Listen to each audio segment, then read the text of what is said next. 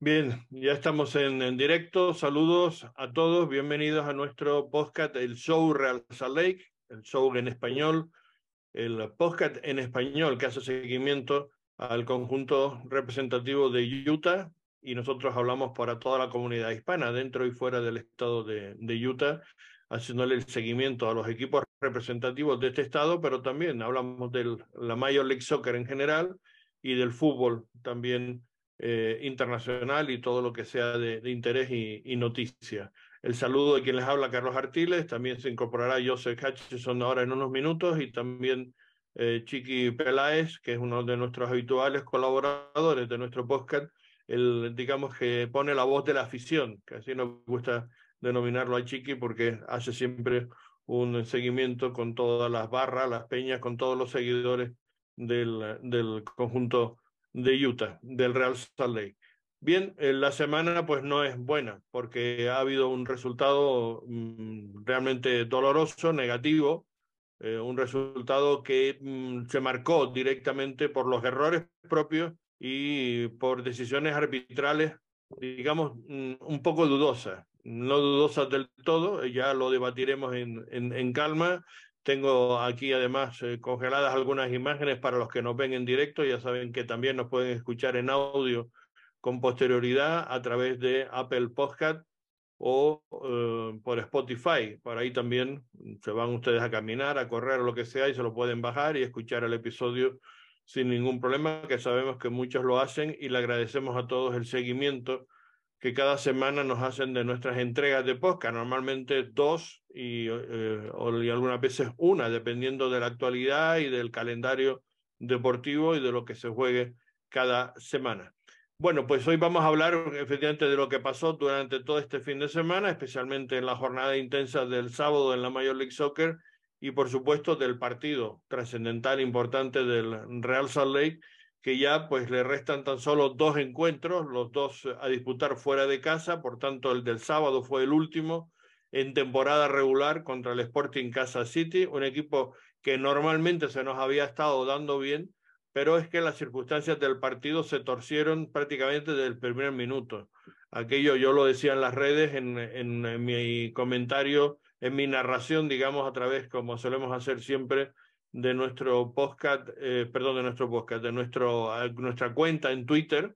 Solemos hacer el seguimiento y ahí se pueden informar de todo lo que sucede minuto a minuto en el partido. Y bueno, lo decíamos, que todo lo que tenía que haber salido mal, pues le salió mal al Real Salt Lake, porque fue una expulsión nada más empezar, que es de las pocas veces que sucede. Creo que es la segunda más pronto en la historia de la liga, de una expulsión directa de Roja, en una jugada que bueno, que la falta fue, efectivamente, yo mm, tenía dudas porque no había visto que, que, el, que había un brazo, digamos, que estaba eh, agarrando al jugador por parte de Justin Glad, un error tremendo de Justin Glad, pero tremendo, doble error, uno, el agarrar al jugador y hacer falta, y la, y la, la más fundamental es haber hecho un recorte cuando se le, le salen a presionar pues hace un recorte hacia la portería, en vez de, al, lado, digamos, contrario de la portería, que es lo que marcan los cánones, que, que todo entrenador, todo técnico te dice, que eso no lo puedes cometer, bueno, tú no puedes hacer un recorte hacia adentro porque le das la opción al delantero de poderse quedar solo, que no se había quedado solo, que esa es mi duda y eso es lo que, digamos, entramos en el debate a discutir de si era tarjeta roja o no. Falta si era, tarjeta eh, amarilla, yo creo que sin duda, la roja, desde luego, yo creo que en absoluto me lo parece, pero en fin, mm, es una buena discusión en ese sentido. En cualquier caso, pues el Real Salt se queda con 10 y ahí ya determinó todo el partido, porque fue prácticamente en los primeros instantes del juego y marcó todo lo que sucedió con posterioridad. Y después, bueno, pues un penalti, que ese sí fue claro. Mm, yo no, no, no tenía mucha duda, digamos, en directo pero después viendo las imágenes se ve claramente que comete no uno, sino dos faltas, las que hace eh, Marcelo Silva, y es un penalti claro que, que bueno, que hace el, el 0-3 y ya se ponía la cosa muy cuesta arriba. Así todo, el equipo tuvo una gran reacción en los minutos finales, brillante reacción, y a punto estuvo de empatar. Y tanto a punto como que también el, el, tercer gol se metió. Lo que pasa es que fue anulado por el árbitro. Esa fue la tercera decisión, digamos que normalmente no, no, no pasa en un partido, pero todas esas cosas pasaron en contra del Real Salt en un partido en casa. Y esa anulación también tengo mis dudas de si estaba o no fuera de juego. Para mí está en línea eh, Anderson Julio y yo creo que no lo era. Pero en cualquier caso, eh, el árbitro lo entendió y el juez de línea también y se pitó el fuera de juego y se anuló ese que podía haber sido el empate a, a tres para, en favor del Raza y haber salvado un punto valiosísimo, estando todo el encuentro jugándolo con, con un jugador menos. Meritorio, insisto, el, la reacción del, del equipo. Eh, bueno, mm, vamos a analizar eso, esas, eh, esas jugadas porque para mí fueron jugadas claves y algunas de ellas, insisto, polémico. El error grosero de Glad, como digo, nada más empezar, prácticamente al minuto y pico, eh, y esa falta, que sin duda lo fue, la, aquí la duda, eh, insisto, es si fue tarjeta roja o no, porque el, el, el, perdón, el calendario, el reglamento de, de la FIFA, el reglamento de fútbol, eh, desde el año 2016 me parece se cambió la regla de que si eres el último hombre o era una, una ocasión de gol clara se quitaba roja. Eso ya no es así, salvo algunas excepciones, que es cuando muy descaradamente, digamos, evitas un gol porque lo agarras, porque lo empujas o porque lo, lo trabas o por lo que sea. Y ese no fue el caso en absoluto, porque estaba el portero delante, porque había otro jugador más cerca incluso por el otro lado que era Vera, eh, y, porque los dos están disputando el balón, no, no estaba quitándoselo de en medio. Es decir, eso es una interpretación muy, muy, muy rigurosa y por eso creo que la tarjeta roja no debería existir. Ahora eh, me, me, gustaría escucharlos, lógicamente, a Joseph, que ya saben que en nuestra tertulia es el especialista arbitral y, que nos puede dar su visión, que normalmente siempre es contraria a la mía. Pero bueno, antes de que yo se lo diga, quiero sabes, escuchar a Chiqui. Chiqui. Eh, hola, ¿cómo están todos? Espero muy bien. Muy bien. Eh, yo Oye, enhorabuena que... por tus hijos que han tenido de todo. Cuéntanos cómo que, que, este fin de semana ha habido, te he estado viendo en la, en tu Twitter que estabas celebrando cosas de, de, de, de tus equipos, ¿no? Masculino ah, y femenino. Sí, las niñas 2010, eh, ya ellas quedaron campeonas la semana pasada. Enhorabuena. A falta, de dos, a falta de dos partidos, pero este partido que jugamos el sábado no teníamos suplentes y jugamos con un, con un técnico, eh, otra vez con el equipo al que le ganamos 6 a 1 el sábado pasado, que le volteamos el partido. En este no teníamos suplentes y les ganamos 3 a 1 eh, una, una de las muchachas, de las niñas, al final del partido, haciendo el tercer gol, le pegaron por detrás y tiene una fractura en el tobillo. Wow. una, una pequeña quiebre, no, no, es fractura completa, pero va a estar por fuera casi un mes. Mala y suerte, según. Sí, y bueno, la, la cosa es por decir, en, no voy a decir el nombre del club, pero el, este, este técnico ya son dos veces que nos enfrentamos y no, no me da la mano, ignora. Y yo claro. pienso que en, en, en equipo, Mal ejemplo, en el juvenil, porque, tienes que... Claro, y en esa categoría es más pésimo ejemplo.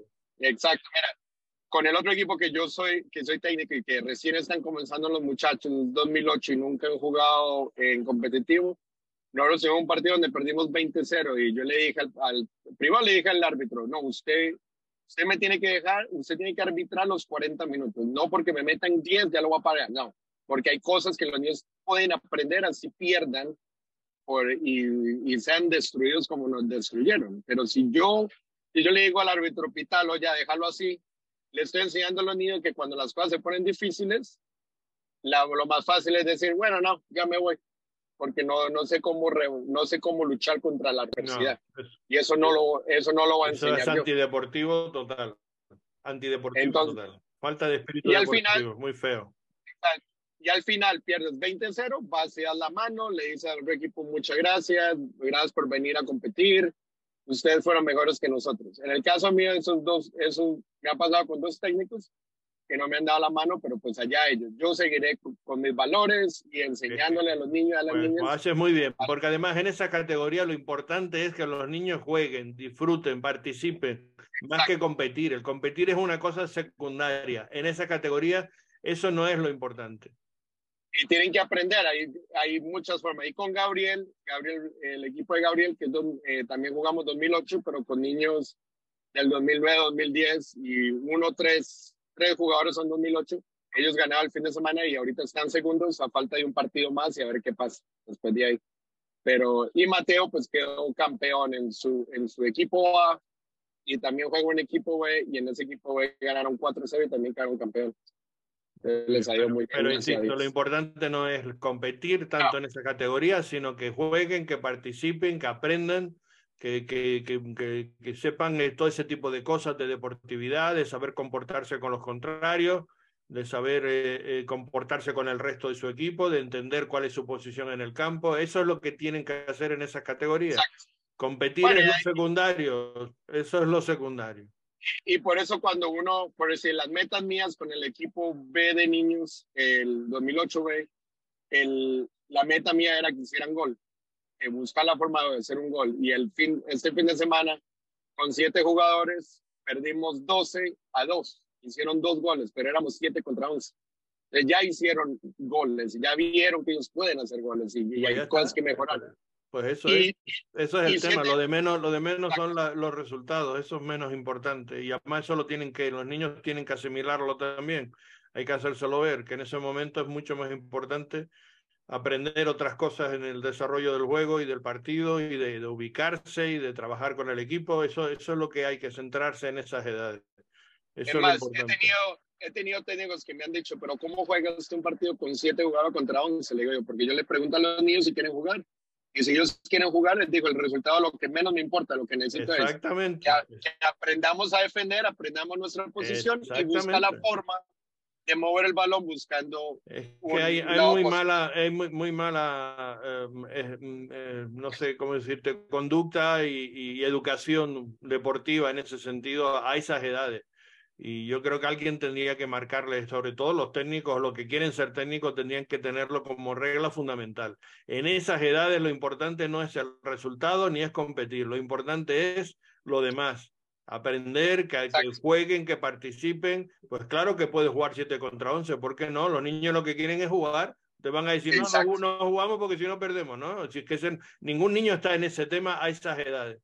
Ellos lo que quieren es jugar, estar ahí, entretenerse y, y, eso, y para eso es lo que tienen que estar y espero que se mentalicen. Pero bueno, volviendo al fútbol profesional, la jugada y a, y a Glad, que él te, sí tenía que competir y, tenía que tener las cosas muy claras y a estas alturas es increíble que se cometan errores de ese tipo. Insisto, doble error. Y ahora, Uno, el recortar hacia adentro, que es para matarlo, que un central recorte hacia adentro en vez de recortar hacia afuera.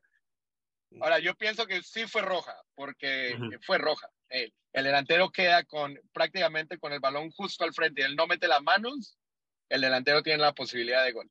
Ahora, yo, para mí, el, el, error, aunque la roja es el error más grande, obviamente, a los, a los tres minutos del partido sacas a Luna y entras a Marcel.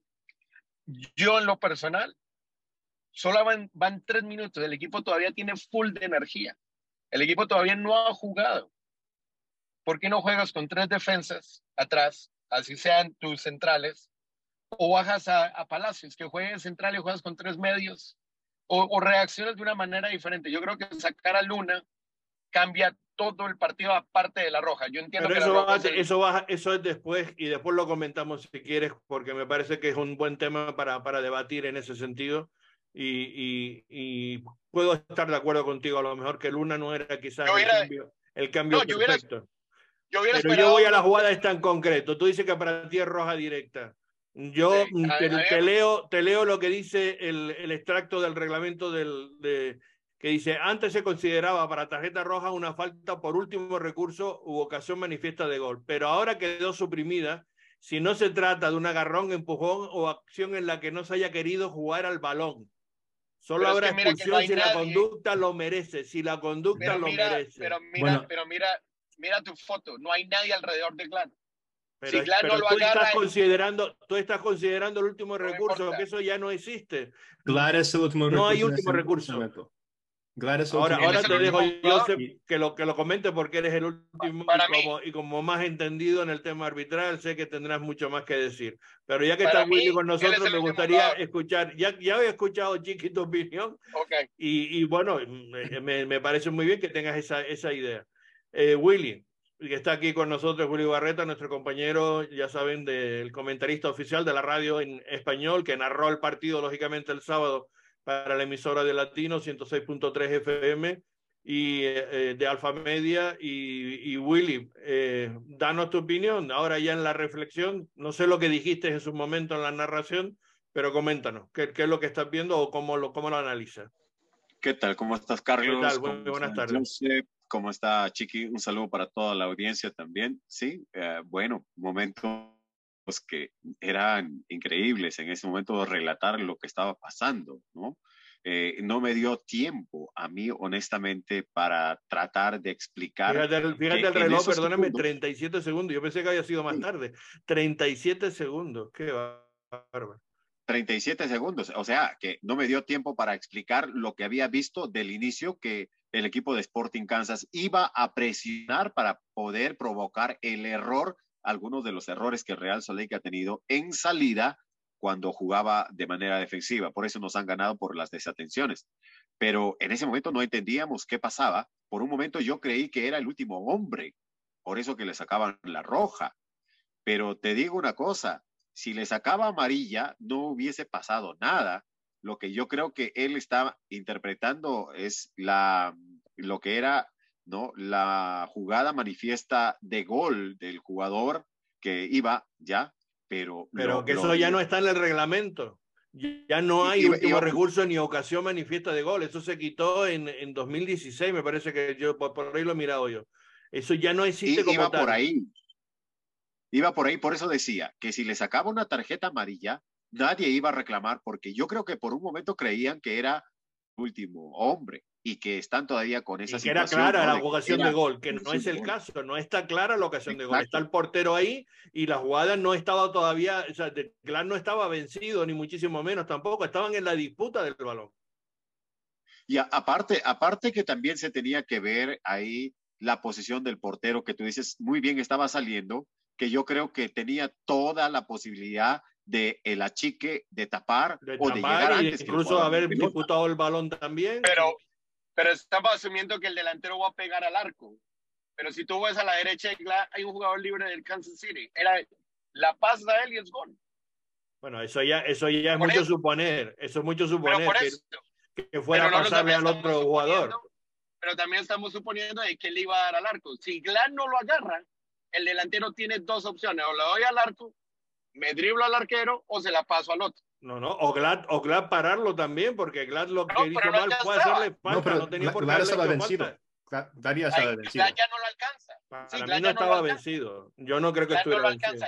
Si Glad no Pero por más que Glad estaba vencido, tenía la posibilidad de, de, de, la pelota. Ahora, claro, no, yo entiendo eso.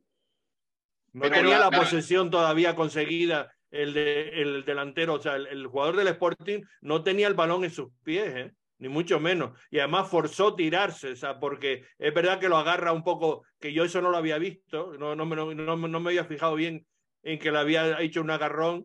Mm, eh, y, lo que lo único que hay es un contacto y después se tira. El, el o sea, está, está, está, provocando la falta el, el, el, jugador del Sporting claramente.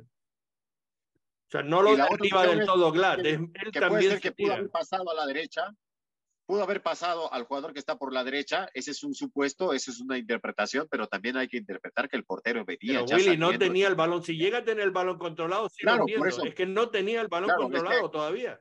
Me voy, me voy a lo que Chiqui dice, ¿no? La opción era que él podía patear al arco o que podía pasar al portero. Hay dos opciones ahí, pero la del portero también es fundamental e importante porque Glad se ve, se ve la repetición que Glad, este, perdón, que, que McMath, Zach McMath, tenía más posibilidades de llegar más rápido y como es con las manos, eh, tal vez la posibilidad de, llegar y evitar cualquier posición de, del equipo contrario. Pero ahí hay que ver la interpretación que asumen ellos. una, interpretación muy, muy, muy exagerada en mi punto de vista, sobre todo también teniendo en cuenta... Eso decía, si una amarilla no pasaba nada. Que es, claro, es que tenía que haber sido amarilla, que son 36 segundos, también se, te cargas todo el partido, también tienes que tener en cuenta eso.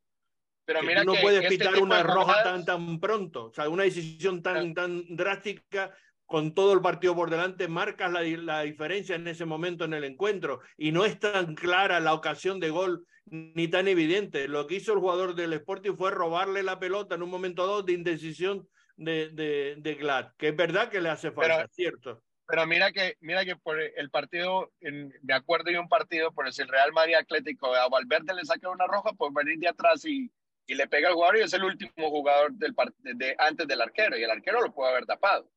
Pero yo creo que aquí lo que el árbitro le saca la roja es porque él piensa de que el jugador tiene más posibilidades de hacer gol a no tener posibilidad de hacer gol. Es la única respuesta de sacarle la roja. Bueno, Joseph, que no nos ha hablado todavía. Ok, bueno, para mí es una roja clara. Y le digo por qué. Porque aquí, esa es la distancia entre Zach McMath y la pelota cuando, cuando, cuando, cuando pasa la falta. Porque ese es el, momento exacto donde Glad agarra al jugador. Esa distancia es más de 12 metros. Y entonces, eh, eh, y la pelota no va muy lejos. Entonces, si él está corriendo, él va a tener control de esta pelota. Y, es, y, y, lo que estabas diciendo antes, Carlos, en cuanto a la regla. Es que, esa, es, que ese es mi debate. Para mí no tiene el control de la pelota. Tú dices que lo tiene, yo creo que no lo tiene. Yo, yo digo que sí. Uh, pero en cuanto a, la, a esa regla, uh, eso solo es para uh, jugadas dentro de la área del arquero. Si es para un penal, solo califique eso. de, de, de si puede ser un uh, un dogso amarilla o roja. Si está fuera de la área, no importa lo que pasa, pero es roja. Y, que es la, es, la del doble castigo, ¿no? Que es la roja y el penal. Exactamente. Y lo que considera para esos uh, uh, situaciones obvias de, de al gol es la distancia entre el jugador y el gol, que es súper cerca. Entonces, sí, la dirección de la jugada, que sí va hacia el gol, la probabilidad de, que el jugador retiene o llega a controlar la pelota, que yo creo que sí, porque la pelota aún en ese momento no ha entrado a la área y ha vencido a Glad. Entonces, puede, ah, va, a tener control de la pelota antes de que McMath llegue ahí. Y ah, ah, el sitio y número de defensores. McMath está demasiado lejos para llegar a este piloto, en mi opinión. Ya se pasó a Glad, que es el único otro jugador de Real que está cerca. Vera está demasiado lejos para ayudar. Y el siguiente más cerca, Palacios. y nada. Entonces, es claramente una situación de negar una oportunidad clara al gol. Porque de ahí uh, voy a uh, intentar que salga eso, pero bueno.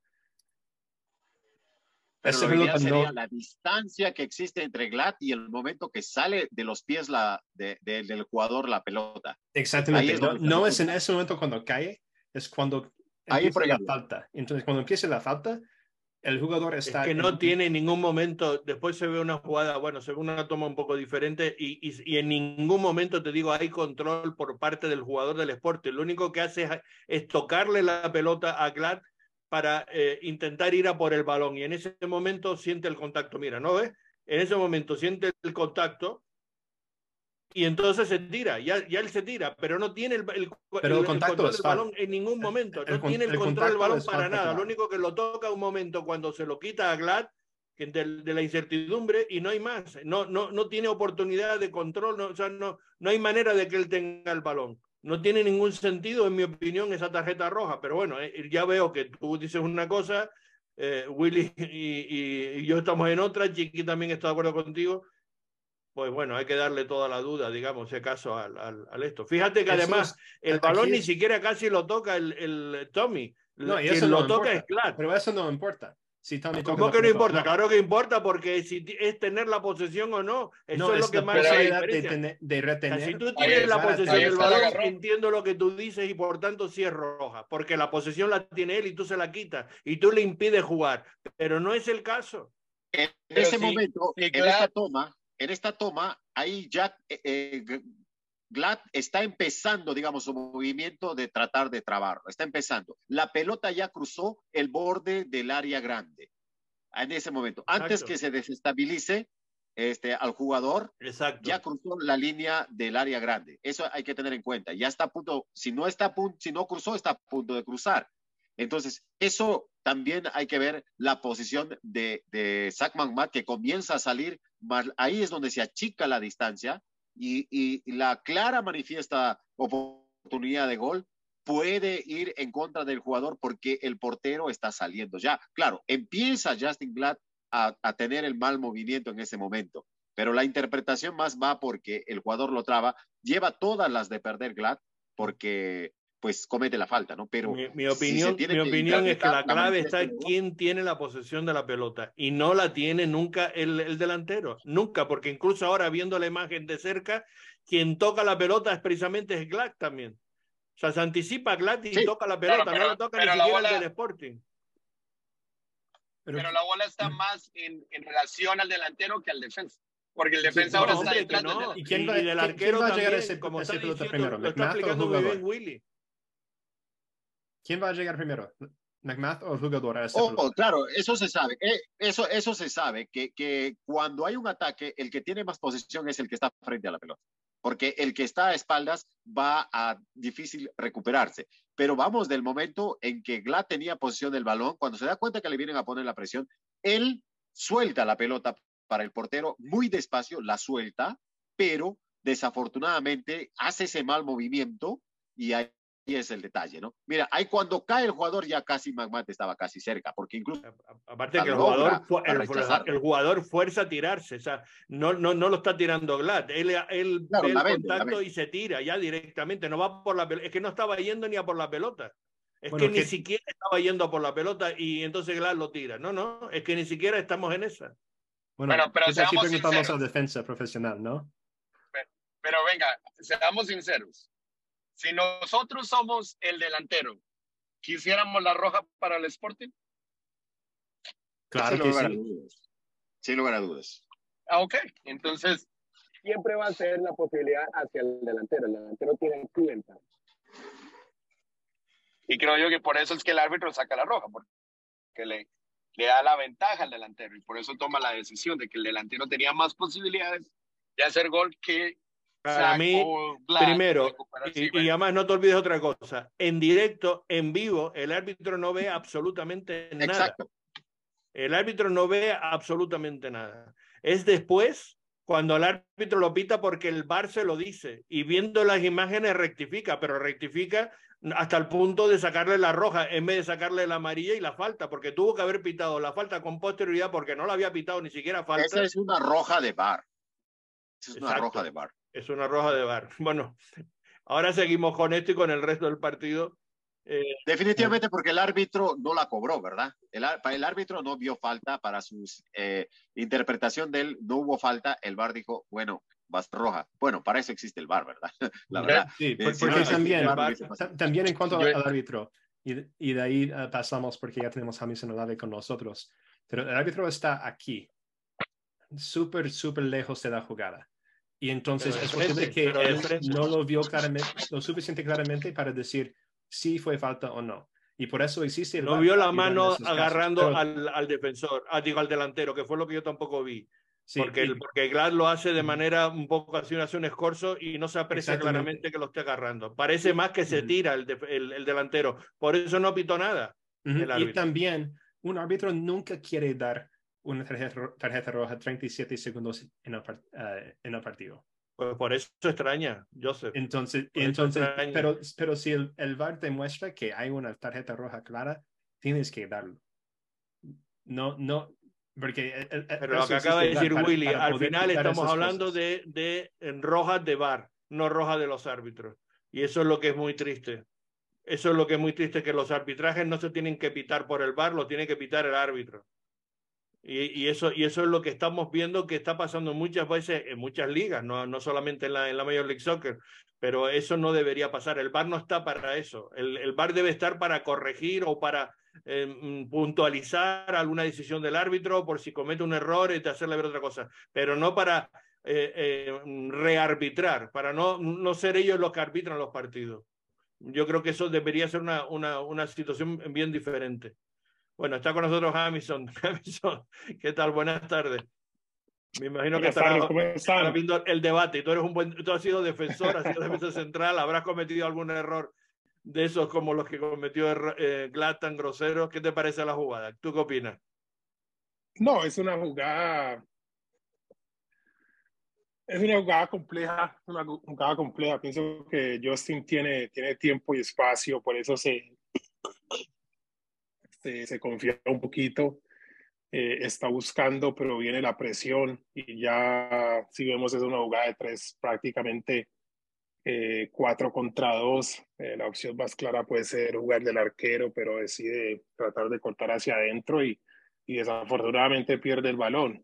Pero... Eso nunca un central lo debe hacer, eso, eso es de, de, de regla básica, no nunca recortes para adentro, recorta para afuera, hacia la banda, ¿no? Claro, claro, es, algo que, que, que los técnicos le dicen a los jugadores. Es mejor, si es cortar para adentro, es adentro y dárselo al, al, al, otro central o jugar con el, con el arquero. Pero no se puede conducir hacia adentro. Desafortunadamente en esta, en esta ocasión lo, lo hizo, se perdió el balón y, y ahí viene la, y ahí viene la, la, la, la falta. ¿Pero es roja o no para ti? ¿Te quieres mojar? Si no te quieres mojar, no te mojes.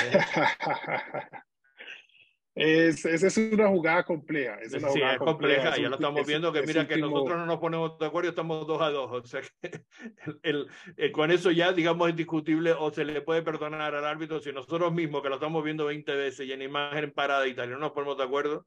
Pues es, es una jugada compleja, es una jugada compleja, pero, pero pienso que, que, que está acertado. Pienso que está acertado, es uno contra uno eh, inclusive cuando Justin pierde el balón, hay un jugador de Kansas en el lado derecho, ya sería un 2 contra 1 contra, contra Zach. Eh, es una opción clara de gol. Eh, pienso que el árbitro, que el árbitro está bien. Bueno, pues ya ha hecho el desempate, entrenador. por tanto, está clarísimo que entonces acertó el árbitro. Vamos a darlo por bueno de que la roja fue válida porque eh, hay tres contra dos en, marcando esa, esa diferencia y por tanto no hay, no, hay que, no hay mayor discusión. La otra jugada, ya que estamos contigo y hablando de este, de este partido, la otra jugada que yo tengo por aquí eh, eh, apuntada es eh, el, digamos, el fuera de juego que pudo haber sido el 3-3. Y, y, entonces quiero que, que, que, comentemos esta jugada. No sé si ustedes lo, lo pueden ver ahora con claridad. Este es el, eh, el, Paré la jugada en esa imagen porque es cuando toca de cabeza eh, em, eh, Rubio Rubín y entonces en ese momento inicia la carrera eh, Anderson Julio y está el defensor para mí en paralelo, es decir, he marcado la línea roja porque yo creo que claramente me parece que eso está en, en, en línea, es decir, está, para mí podía ser una jugada válida y, y que se hubiera supuesto el 3-3 en ese, en ese momento cuando el árbitro lo, lo anuló. No sé de ustedes qué piensan a, al, al, respecto. Eh, hay una, para mí hay un punto de referencia en esta jugada que es la, la línea, no sé si la pueden ver, la línea del pasto, sí, que sí, la el pasto, pasto más sí. oscuro, el pasto más oscuro y el pasto y el pasto más clarito. Si nos vamos a, no sé si fuera el lugar o no, la verdad es algo, es algo que es el, el bar, ya las medidas que tienen ellos son, son más, uh, más exactas, pero si nos vamos, si, es un punto de referencia a esa línea, podemos ver que el punto dice donde está Anderson Julio, en referencia a la línea que se estoy diciendo, con el punto final donde está el jugador de Kansas, se ve que es más, es mayor la distancia del punto final al, al punto inicial. Eh, no sé si estén de acuerdo conmigo o si la puedan ver. El cuerpo, en la parte de arriba del cuerpo de, de Anderson está un poco más hacia adelante que el del que el defensa.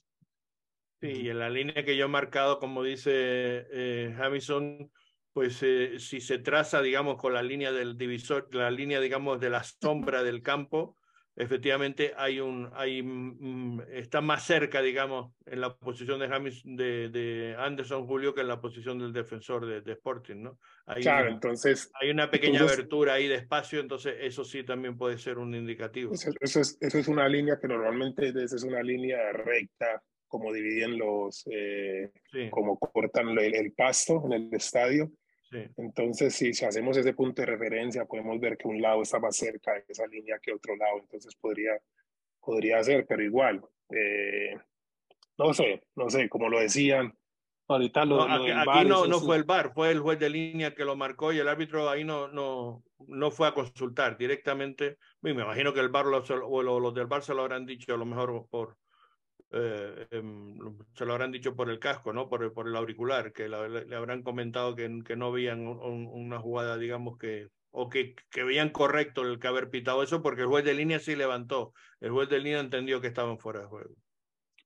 Ah, así ahí se puede ver algo así parecido, ¿no? Entonces, por eso parece que el VAR sí le dijo algo porque tuvo un ligero tiempo, un ligero momento. Parece que el VAR lo confirmó. Ahí, esa es una jugada muy dudosa, la verdad. Sí, sí es una jugada dudosa. Sí, Ahora, yo, iba a comentar uh, rapidito, disculpe, uh, pero uh, con, con, esa situación, como el árbitro en la cancha dijo que fue offside, el VAR solo dijo, espera que lo vamos a, revisar para asegurar que no hay un error claro. Y para mí no hay un error claro que, que, que esta decisión fue equivocada. Entonces, uh, como, como bien dijo Hamilton, uh, esta línea en el pasto uh, es la mejor referencia que tenemos. Me parece que está un poquito adelantado Anderson Julio, un poquito nomás. Um, pero también yo creo que si el árbitro en la cancha dijo que no fue fuera de lugar, lo habrían, lo habría quedado en esa decisión porque es muy cercana. y entonces la decisión del árbitro en la cancha en esa situación vale más que lo que ah, ah, vale porque es tan cerquita que el VAR no, ah, no puede decir que hay un error obvio en esa situación. Bueno, pues esa era para mí la otra porque la del penalti eh, de, de, Marcelo Silva no hay duda alguna. Le hizo doble penalti, no uno, sino dos, faltas. Primero le dio en, en la cara eh, con el brazo y después abajo también eh, terminó tropezando y, y, fue un penalti claro. Ahí no, no, no hay duda. Lo que sí estamos viendo es que eh, Hamilton fue un partido que todo se le dio mal al Real porque no es normal que te piten un penalti, que te echen un jugador nada más empezar y, y, que, y que encima te piten fuera de juego una jugada muy discutida cuando tenías el empate a tres prácticamente, ¿no? Y a eso súmale la lesión de Chicho. Ah, también, efectivamente. La, el del mejor delantero tuyo ahí se lesiona a la media hora prácticamente, ¿no? Es un partido anormal, es un partido anormal, como lo decís, jugar con un jugador, es la expulsión de jugador a los tres minutos del partido. Eh, ya después vas abajo 3-0, se lesiona Chicho, ya después el equipo reacciona muy bien, sin duda hay que darle mucho crédito al equipo de la forma como reaccionó. Eh, todos sabemos, podemos decir que Kansas City después de ir 3-0 arriba terminó pidiendo tiempo porque, porque la verdad. Eh, y con cinco minutos, diez minutos más, inclusive me atrevería a decir que un 11 contra 11 el Real Salt Lake ah, sin duda empata o gana el partido. Eh, hay, que, hay que darle crédito, mucho crédito a, lo que hizo el, el, equipo con un hombre menos durante prácticamente 90 minutos. Estoy de acuerdo. Yo creo que es lo que hay que rescatar, ¿no? El, sobre todo el planteamiento agresivo que ya prácticamente acabando el primer tiempo eh, eh, eh, Pablo Mastroianni marcó al equipo, le, dijo para jugar con, con tres atrás, con cuatro en el medio y con dos por delante, buscando, digamos, intentar tener la iniciativa tener más presión. Y, eso le dio resultados y el equipo estuvo a punto de conseguirlo. Como digo, hemos visto ese gol que se anuló, que hubiera sido el empate por muy, poquito, y, mereció alguna jugada más. Y, y, realmente yo creo que es lo que hay que rescatar, lo meritorio para un partido tan extraño, tan complicado, que se puso todo, todo en contra, cómo fue capaz de, sacar, digamos, mm, la mentalidad ganadora y el pelear por el resultado, ¿no? Lo que pasa es que, bueno, ahora quedan dos partidos, dos partidos fuera de casa, contra el Galaxy y contra Colorado Rapid, y veremos lo que, lo que se puede hacer porque está, el, digamos, el calendario eh, en teoría asequible, porque son dos rivales de los que están por debajo tuya, pero eh, como está todo tan igualado, pues eh, está todo también en, muy, muy en el aire. Pero en fin, esto también forma parte de lo que es la Major League Soccer y lo que es esta liga. Ha sido todos los años así, ¿no? Prácticamente. Sí, sí, sí, sí, sin duda. Ha estado muy, muy apretado durante, durante todo el torneo. Por ahí gana dos, tres partidos, te pones en la parte de arriba, perdes uno o dos partidos, estás afuera de los playoffs, estás muy cerca de, de, de perder, de, salir de los, eh, en posiciones de salir de los playoffs. Fíjate que ha tenido una maldición el Russell Lake porque cada vez que, o sea, el Russell Lake esta temporada no ha ganado nunca tres partidos seguidos. Ha ganado dos y cuando se gana el, tercer, el tercero siempre pasa algo que no consigue mantener una racha de tres victorias, ¿no? Lo que demuestra eso que estás diciendo, ¿no? Lo difícil que es mantener una cierta regularidad. Ah, pero todos los equipos son exigentes también. Vemos que un nivel muy grande, hay un nivel muy, muy alto en la MLS. Y, y por el nivel, vemos que el Real Soleil fue, fue y le ganó a, a LAFC allá. El Real Soleil ha ganado muchos, muchos partidos por fuera. Es algo que sin duda, sin duda es muy rescatable porque en la MLS la localidad eh, es algo, es algo que, que, que, es muy, muy valioso. El Real Soleil no lo ha tenido mucho de local, pero ha conseguido los puntos por fuera.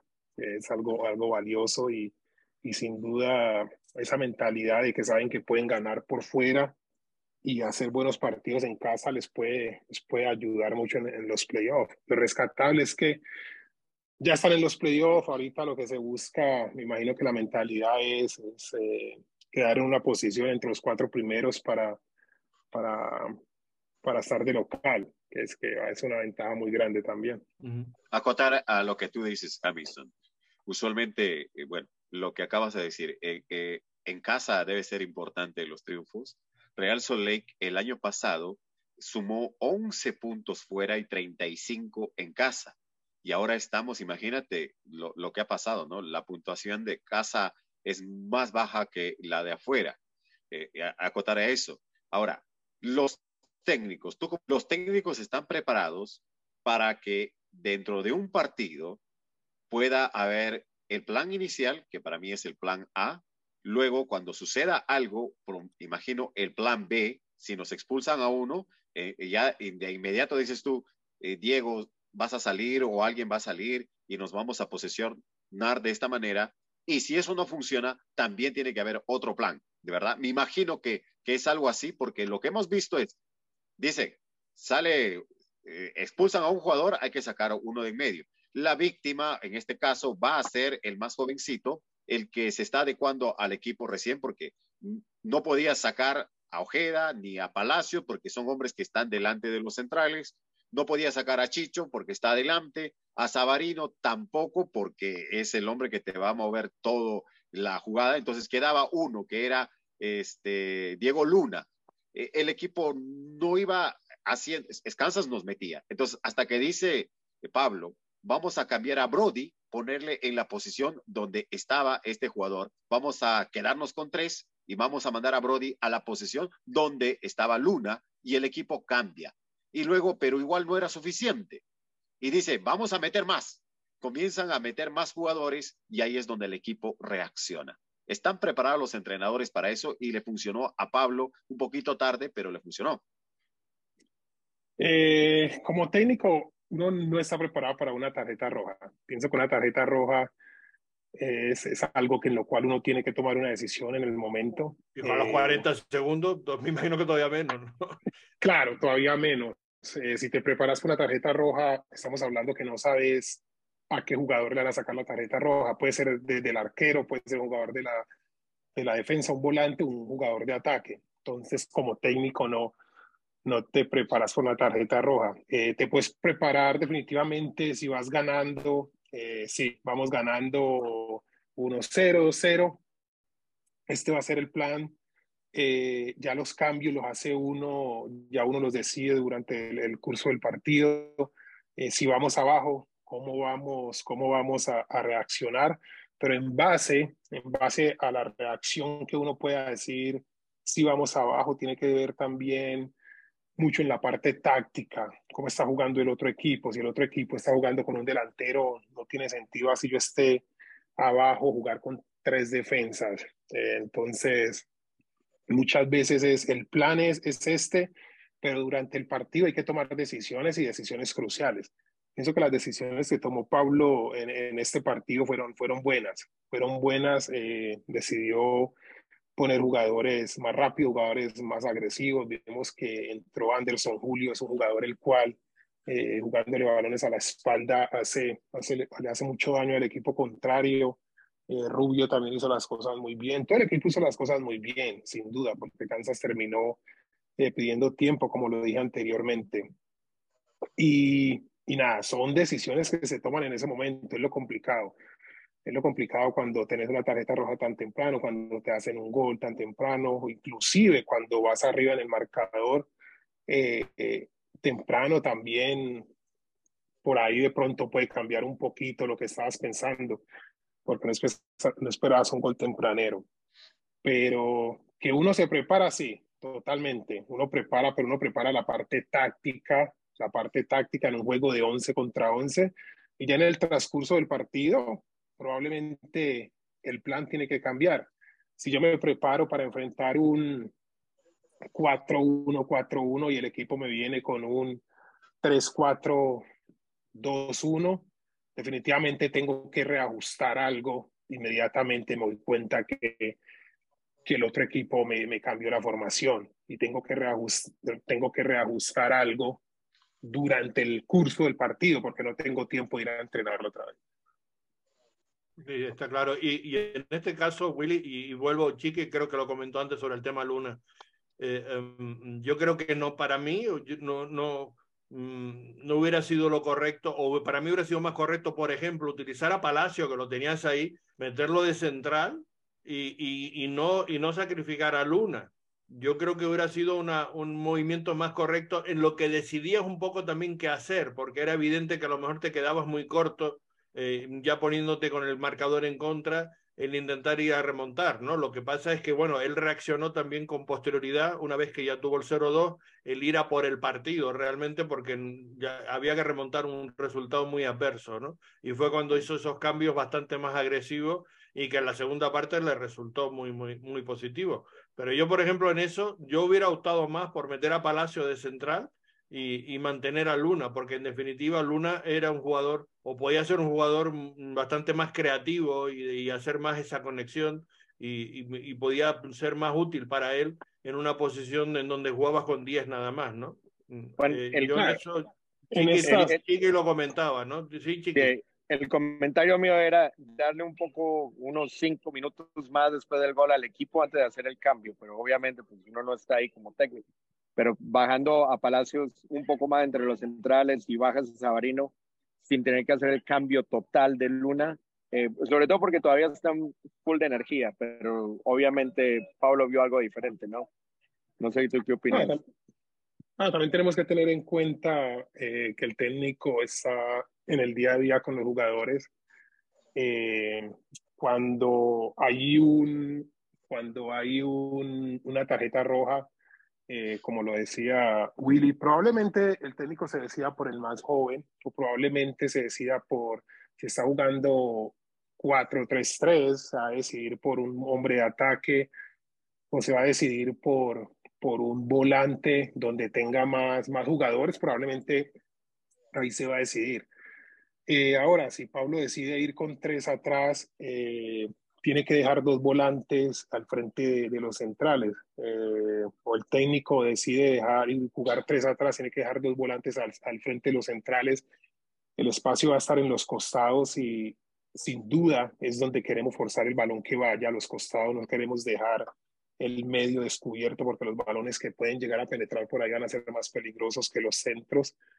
Y como lo decía anteriormente, eh, podemos decir, sí, podríamos meter a, a, a Palacio, pero eh, hay que ver, hay que ver si Palacio es un jugador central, eh, qué tan cómodo se sienta.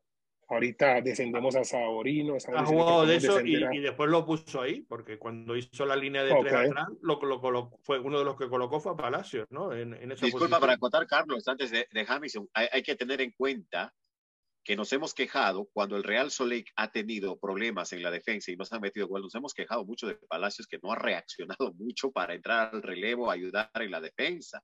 Y eso también hay que tener en cuenta. Y otra, que Pablo también juega defensivo. Para él la defensa es fundamental y por eso es que hemos obtenido puntos fuera, porque cuando la defensa ha estado bien acertada, para él los puntos han sido. Entonces hay que tener en cuenta cómo también es eh, eh, el técnico, a qué le da prioridad, ¿no?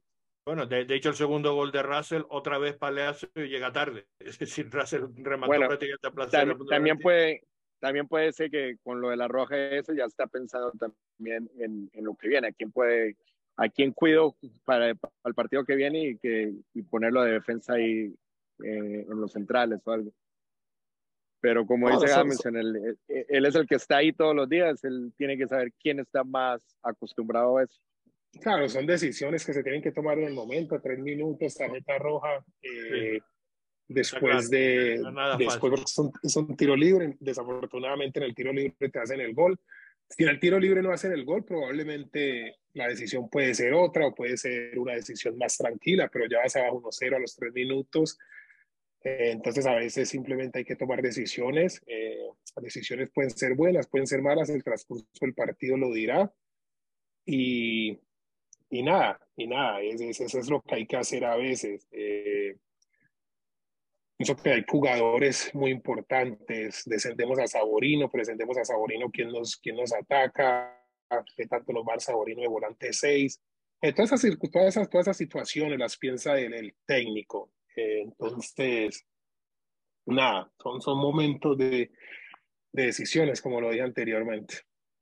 Está, claro. Por cierto, que el gol también de, falta de tiro directo fue también otro error entre Vera y Palacio, que se abrieron y por ahí metió el balón y, fue un, gol pues también eh, muy mal defendido en la barrera, porque se abrieron, se metió entre medio de los dos, o sea, entre, Vera y, y, Palacio, uno para un lado y otro para el otro, y se metió por el medio, y por ahí fue el gol, ante que no pudo hacer absolutamente nada San Mamán que también me imagino, Hamilton, que para un técnico debe ser muy cabreante, porque esto yo sé que lo ensayan y lo preparan y lo marcan, hacer bien la barrera y, y, y, abrirse como dos jugadores de cierta experiencia, ¿no? Los dos colombianos son jóvenes, pero, pero ya tienen, digamos, un cierto baje, ¿no? De cometer un error bastante grosero en este sentido.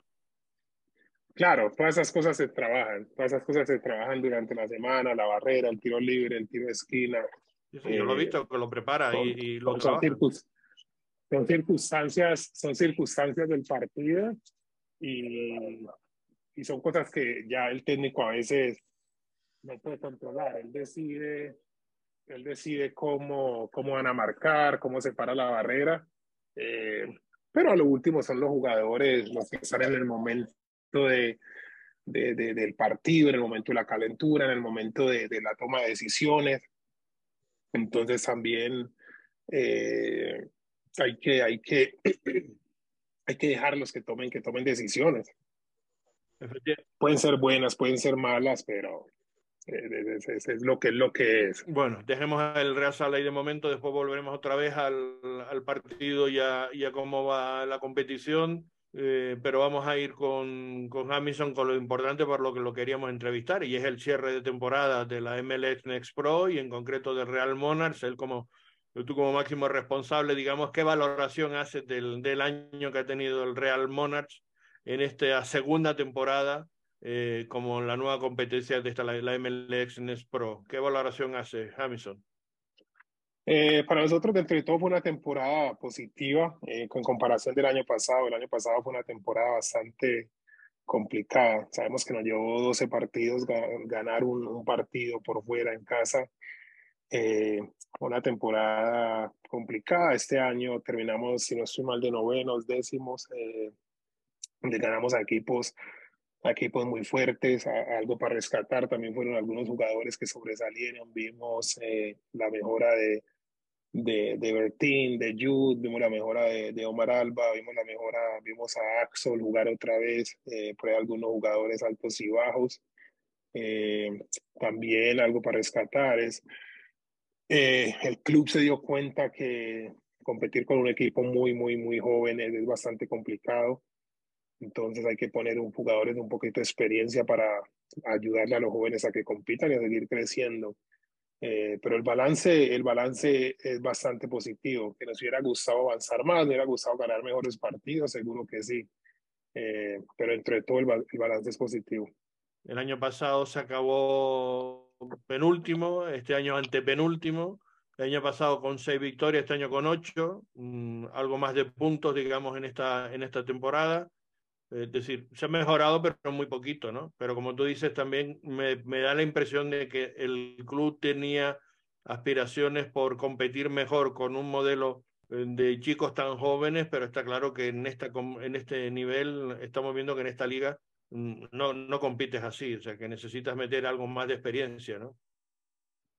Total, total. Ese simplemente es el segundo año. El segundo año, el primer año era de prueba, eh, decidimos tener jugadores muy jóvenes porque pensamos que todos los equipos iban a ser así. Desafortunadamente no fue. Este año, como lo decís, se mejoró. Y lo importante es que ya se vio, ya, ya se vio el camino, ya se vio por dónde es que se puede mejorar, por dónde es que se puede seguir avanzando. Eh, ojalá se pueda avanzar mucho más, eh, mucho más rápido, no, no a pasos tan corticos, pero lo importante de la temporada es que se avanzó. Eh, pero en, en, lo ideal, en lo ideal y en la ideología del, del club, lo más positivo es porque se vio mejoría de algunos jugadores. Sí, eso yo creo que es lo, de, lo destacable y sobre todo que se acabó bien, decir, porque se, no se empezó, se empezó muy regular, con, sin, sin ganar prácticamente un partido, pero después se, se compitió al final incluso eh, bueno, con la ilusión de intentar meterse en, en los, en los playoffs y se estuvo peleando casi hasta que se pudo, ¿no? Y eso, digamos, es lo que también es eh, destacable y rescatable, que digamos que por fin conseguiste tú tener un, un equipo que pudiera competir en los, en los instantes finales. Entonces, digamos, en qué la diferencia con respecto al año pasado, que por ejemplo, el año pasado muchos jugadores se les veía muy talentosos y algunos de ellos ficharon por el primer equipo. De este año, quizás no hay tantos e, jugadores para rescatarlos, para meterlos en, en el primer equipo, ¿no? ¿Estás de acuerdo o no en eso? No, este año sin duda, este año sin duda no, no, no hay jugadores que digamos van a estar en el primer equipo la próxima temporada. Por ahí de pronto uno que otro podrán estar con el primer equipo en pretemporada, pero bueno, salvo Alaya, Alaya, Bertín, uh, Moses, que son jugadores ya más grandes de college y que tuvieron eh, la oportunidad de estar con el primer equipo. Ellos el año pasado, el año entrante, la temporada, probablemente pueden tener minutos con el primer equipo, pero de los más jóvenes de Monarchs todavía no hay ninguno listo para, para el primer equipo. Probablemente una o dos temporadas más y probablemente vemos uno o dos jugadores que puedan acercarse al primer equipo, empezar a entrenar con ellos y, y tener minutos. El, el, hemos visto que se hizo movimiento en cuanto el equipo ya no pudo aspirar a meterse en playoff, inmediatamente se hizo préstamos o, o para que tuvieran minutos en otros en otros sitios. Eh, digamos, ¿qué vas a plantearte para el año que viene? ¿Vas a incorporar mucha gente otra vez? ¿Tienes ya una estructura de, una serie de jugadores ya que vas a continuar con ellos trabajando? ¿Cuál es el planteamiento? Porque del año pasado a este hubo muchísimos cambios. De este año al próximo, ¿qué, ¿cuál es tu idea? La idea es, es tener, tener, tener una base, tener una base, eh, pero todo siempre va a ser en base al primer equipo. Si nosotros nos ponemos a, hacer un recuento en lo que el club estaba planeando, nosotros deberíamos tener a Delens, Bertín, Alaya, eh, Ameca, eh, Moses, uh, Zach, Keller, uh, Axel, Teron, Omar, eh, esos jugadores tendrían que ser la base del Monarchs. Es un equipo muy joven, pero jugadores que pueden competir y son jugadores con un poquito más de experiencia que lo que es Luis, Jude, Beto, Owen, Dom, que son jugadores de 14, 15 años. El primer equipo tiene muchas lesiones al principio, por eso eh, no tenemos esos jugadores. Alaya tiene minutos, Bertín tiene minutos, se sienta en el banco muchas veces. Eh, Moses firma con el primer equipo. Ameca, afortunadamente para la, para la organización, hace un muy buen trabajo en pretemporada. Pablo decide dejarlo allá. eso es lo que cambia la dinámica del Real Monarchs durante, durante la temporada. Ya después, eh, como lo decís, eh, vemos que no va a clasificar a los playoffs. La idea es que estos muchachos, en vez de quedarse tres meses haciendo individuales, que experiencia internacional, un caso de, de y en la USL, que sin duda es mucho mejor que estar aquí haciendo trabajo individual. Pero esa es la base de nosotros para el próximo año. Yo pienso que si todo marcha bien con el primer equipo, no lesiones, eh, todos los jugadores están, están bien, nosotros vamos a tener una muy buena base y eso es lo que, eso es lo que el equipo mejoró. Desafortunadamente, por circunstancias que no podemos controlar, no se pudo, no se pudo dar este año. Pero, como lo dije, el equipo vio cómo funciona y y vamos en camino a hacer las cosas mejor y esa, esa es la base que, que, estamos esperando tener para el próximo año y no, no sacarlos a todos y volver a empezar desde cero. Está claro. Eh, por cierto, has nombrado a Mecanelli, efectivamente, Mecanelli era un jugador para, para Monarch y, y de entrada ya destacó y yo creo que es el jugador que realmente más nos ha sorprendido este año, dio el salto de calidad, ¿no? Yo creo que ha sido el que el que más eh, eh, inesperado, digamos, el que nadie esperaba que dar un salto de tanta calidad y que ha mostrado tener un nivel de, de, para estar en el primer equipo y de hecho se quedó ya en el primer equipo y lo perdiste porque ya, lo, ya te hubiera gustado tenerlo a ti todo el año, ¿no? Porque ha demostrado ser un jugador muy, muy bueno en, en cualquier posición prácticamente porque es un comodín, pero especialmente en media cancha y, y de lateral, pero yo creo que más todavía en media cancha hace muy buen trabajo. ¿no? Versátil y polivalente. Sí. Sí, es un jugador que puede jugar de, de, de volante de marca, puede jugar de lateral, eh, puede jugar de, de winger, eh, y es un jugador que en todas las posiciones cumple, hace las cosas bien, por eso Pablo lo dejó, es un muy, muy buen muchacho, trabaja muy bien, es, es un, un, buen compañero. Y nada, es el mismo caso de Jasper el año pasado, la temporada pasada, eh, era un jugador para Monarchs, eh, tuvo la oportunidad con el primer equipo en la pretemporada, se quedó ahí, excelente. Eso quiere decir que la organización está haciendo un buen trabajo escogiendo muchachos de college. Pablo está haciendo un excelente trabajo cuando los, los integra con él a, a, la pretemporada y de cuatro o cinco que cogemos, uno se queda, es, es algo totalmente positivo. Que a mí me gustaría tenerlos a todos, por supuesto que sí, que es lo ideal, por supuesto que no pero es, es, lo que es, es lo que es y, y, nada, yo pienso que el club ahorita con Monarchs está haciendo las cosas mejor y, y, probablemente lo vamos a ver el reflejado el año entrante. Te tengo que preguntar por Key, porque sin duda es el, el, el, proyecto de futuro que probablemente más todo el mundo espera que vaya a destacar y que pueda ser un, alguien que rompa en la liga, ¿no? Lo que pasa es que todavía es muy jovencito, tuvo una temporada mm, eh, pues realmente que prácticamente no, no, jugó casi al final porque estuvo lesionado casi todo el año. ¿Qué, ¿Qué, podemos esperar de él? Que tú que lo ves día a día y lo ves la evolución y además yo sé que lo estás mimando especialmente porque tú mismo sabes el potencial que tiene, pero que también hay que agarrarlo, amarrarlo en corto, ¿no? ¿Cómo, cómo lo ves? De luego si sale para adelante es producto tuyo, vas a tener tú mucho que ver en eso, eso sin duda. Es un jugador que tiene muchas condiciones, es un jugador que tiene muchas condiciones físicas, técnicas y, y es muy es, muy inteligente mentalmente, lee muy bien el juego, tiene muy buenos movimientos a la espalda, eh, uno contra uno es muy bueno, eh, es un jugador con, con, con mucha personalidad, eh, pero sin duda hay que hacerlo más, more clean, en, su, en su juego, en su juego. Es un jugador de 14, 15 años que a veces toma decisiones malas, que a veces el primer toque no es el mejor, a veces eh, la definición no es constante, tiene momentos que define bien, tiene momentos que define mal, pero eso se lo dan los partidos, los entrenamientos, eh, toda esta constancia se lo va a dar. Es un jugador el cual, como lo decís, es muy joven, le tenemos que enseñar eh, a ser profesional, cómo se llega al primer equipo, cuál es el camino a seguir. No es solamente saltar de un equipo a otro y ya ser profesional, es, sin duda un, un, proceso del cual él, tiene que aprender, eh, no solamente él, todos los muchachos de Monarchs, pero por la calidad que tiene y por lo joven que está y eh, lo que creemos en él en la organización el año entrante, eh, sin duda con nosotros, esperemos que esté con nosotros y si está con el primer equipo mucho mejor. Va a dar mucho de qué hablar. La parte física ha mejorado mucho, ya se mantiene más sano, la parte alimenticia ha mejorado muchísimo. Entonces el muchacho va por, por buen camino. Ahorita es cuestión de que mantenga una regularidad en la cual le ayude a crecer como jugador.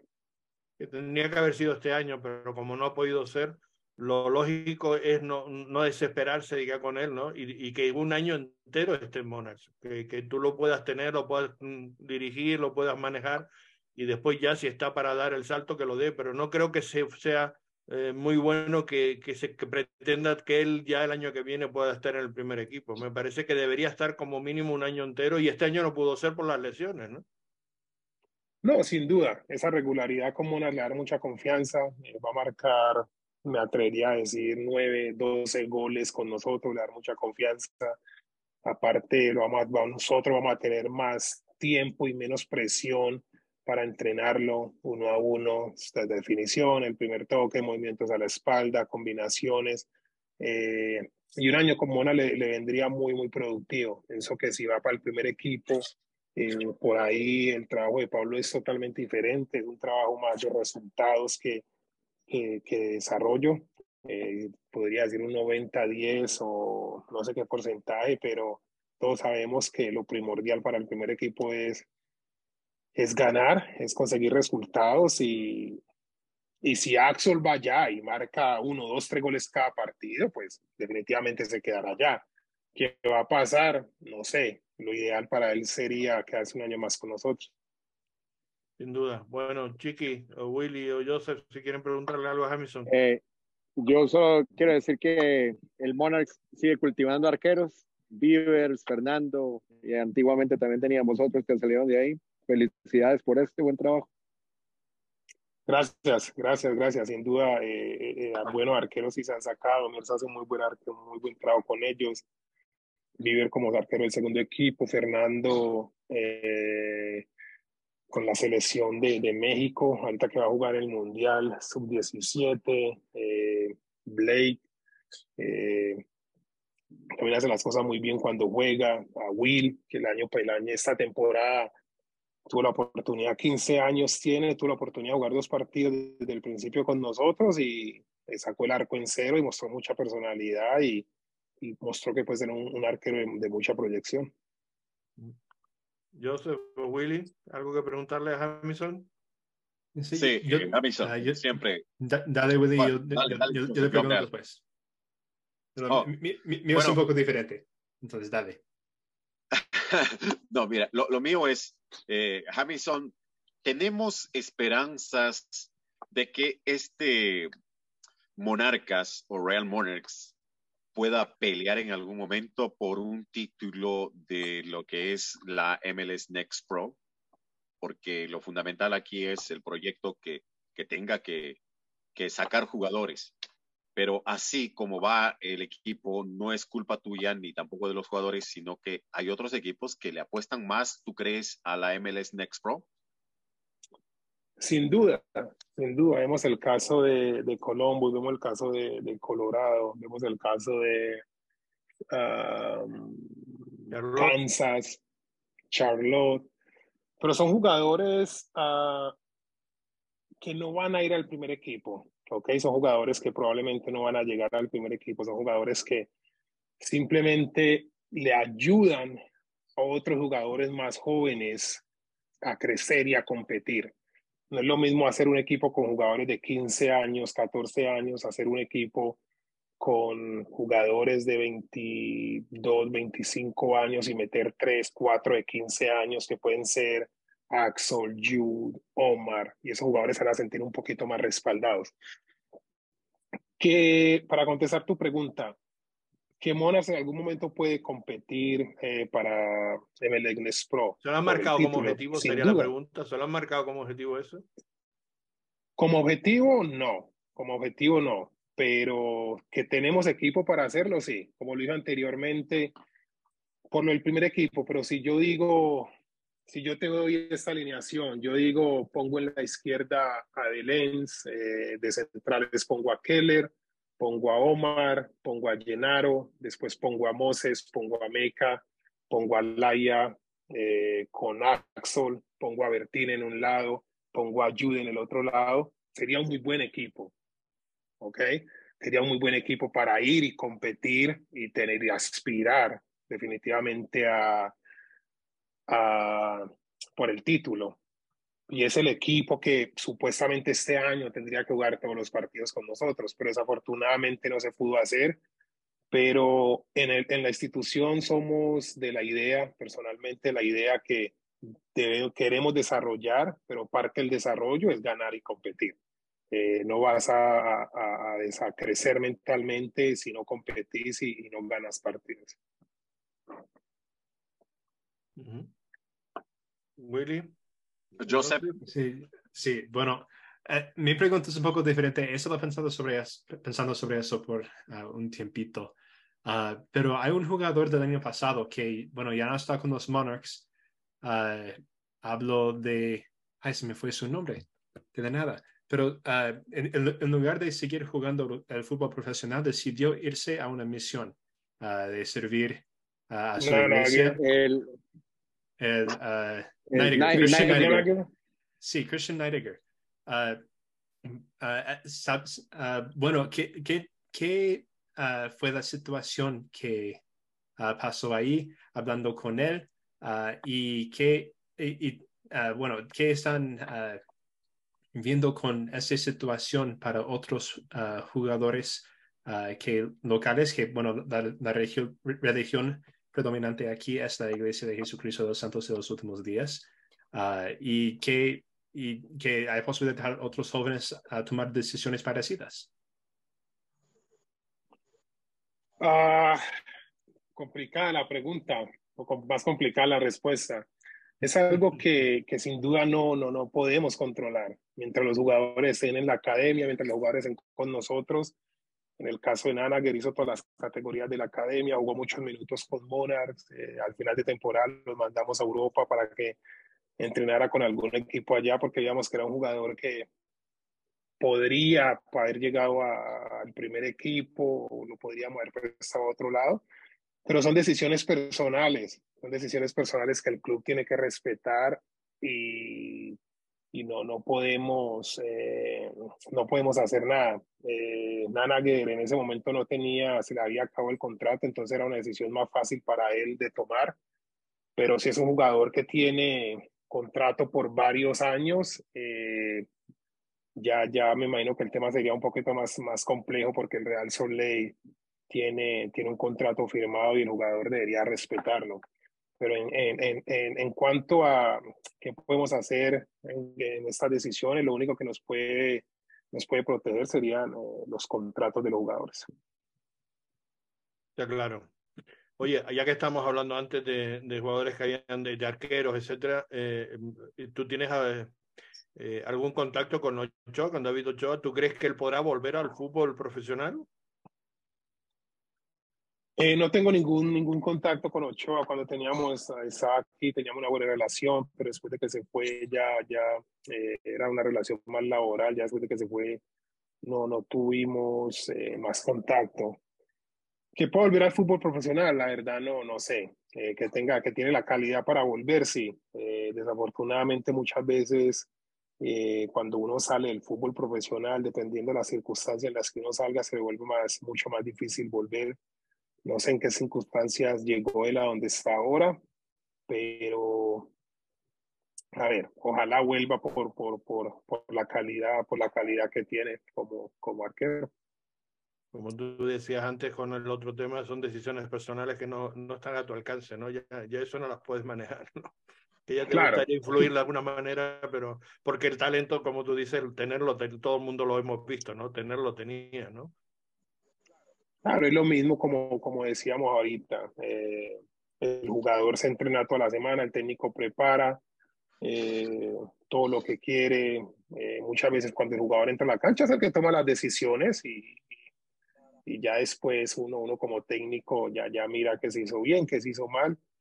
Es lo mismo. Si Nanager en su momento decidió irse a, a hacer las misiones, es un, es un tema muy personal, muy importante para él, muy importante para su familia, hay que respetarlo, decisiones que tomó Ochoa eh, personales con su carrera es algo que sin duda, sin duda no, no podemos hacer nada, tratamos de darle los mejores recursos a los jugadores para formarlos como personas y como jugadores. Está claro. Pues gracias. la última mía, la última, perdón, este, Carlitos. Eh, como técnico estarás en constante, imagino yo, por ahí preparación. Eh, ¿Te ves en el Real Salt Lake en algún momento? Esa es la aspiración. La aspiración es estar en, en el Real Salt Lake en algún momento, estar en, en la MLS. me gusta lo que hago, me gusta eh, ayudarle a los jóvenes, desarrollar jugadores eh, para que lleguen al fútbol profesional. Es algo satisfactorio. Eh, inclusive los que han entrenado conmigo y están en el primer equipo, me gusta verlos, verlos ahí, hago fuerza por ellos.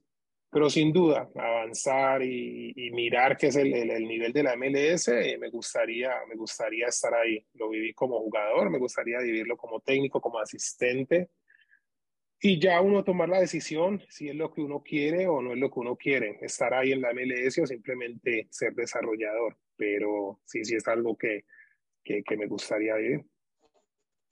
Pues ojalá se te dé, ojalá te estuviste a punto porque sé que estabas en la quiniela de los posibles cuando se marchó Freddy y ahí estuvo la opción, pero bueno, en cualquier caso mm, no es descartable que la puedas volver a tener. De momento, pues en, en la posición, digamos, de Pablo, está bien cubierto por el propio Pablo porque está haciendo las cosas muy bien, cumpliendo los objetivos. Ahora veremos si cumple el gran objetivo de este año, que era precisamente meterse entre los cuatro primeros, que le dé la localía para los playoffs.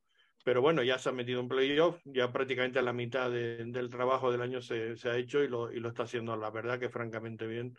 Y no hay nada que reprochar en ese sentido. Y tenemos la suerte de que por detrás está precisamente Hamilton, que ya ha demostrado su valía porque ya ha conseguido un título precisamente con, con Monarchs, ¿no? Y, y en, en, la USL. Y, y, bueno, pues esperemos ahora que, que, pueda tener su oportunidad en algún momento y, y, ahí está, pues por lo menos como está mostrando interés y ganas, de luego las tiene. Otra cosa es que se le dé la oportunidad, ¿no? Hamilton. que no, hay que seguirse preparando, hay que, seguir, hay que seguirse preparando y, y nada, eh, Real Sol es uno solo, hacerle fuerza a Pablo para que haga las cosas de la mejor manera, para que llegue y esté en los, en los, en los cuatro primeros, tenga la localía y desde ahí que sigan avanzando. Eh, para mí, aquí con el, con el, como te dije, con el Monarch, estoy haciendo un buen trabajo, eh, un trabajo en el cual eh, me satisface, me alegra, eh, me llena mucha satisfacción ver los jugadores. Y y también hago mucha fuerza por el primer equipo para que le vaya muy bien. Ojalá por Pablo le vaya, le vaya de, maravillas con el primer equipo y en algún momento de asistente, de técnico, o sea, presentar la oportunidad, ya sea aquí o sea en otro equipo, en otro equipo de la MLS, de eso sí estoy seguro. Ya, ya me surge esa idea. Si te llaman de asistente, ¿dejarías el, la posición de ser primer entrenador del Monarch para irte de asistente a un equipo de la MLS? O sea, ¿preferiría, eso es un salto ¿Tú crees que sería un salto para ti?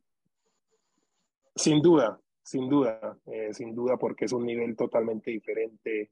Eh, es estar en, en, el nivel más alto del fútbol de, de, Estados Unidos, es aprender de otros entrenadores, es aprender eh, cómo se manejan los jugadores profesionales, es aprender lo que es la, la MLS y no manejar estar más con jóvenes. Me imagino que la preparación de la semana es diferente, las charlas son diferentes, la comunicación con los jugadores son diferentes, el manejo de personales es mucho más diferente. Entonces, sin duda, ser un reto muy, muy grande que, que, me va a crecer muchísimo como, como entrenador.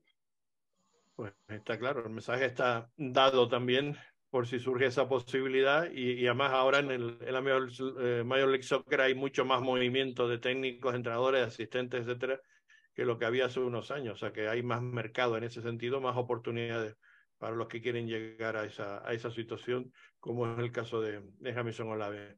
Jamison, muchas gracias por estar con nosotros. Siempre nos ha atendido, siempre has tenido un comportamiento fantástico con, con eh, el show de Razale, con nuestro podcast en español, explicándonos siempre todo con mucha claridad y te lo agradecemos enormemente.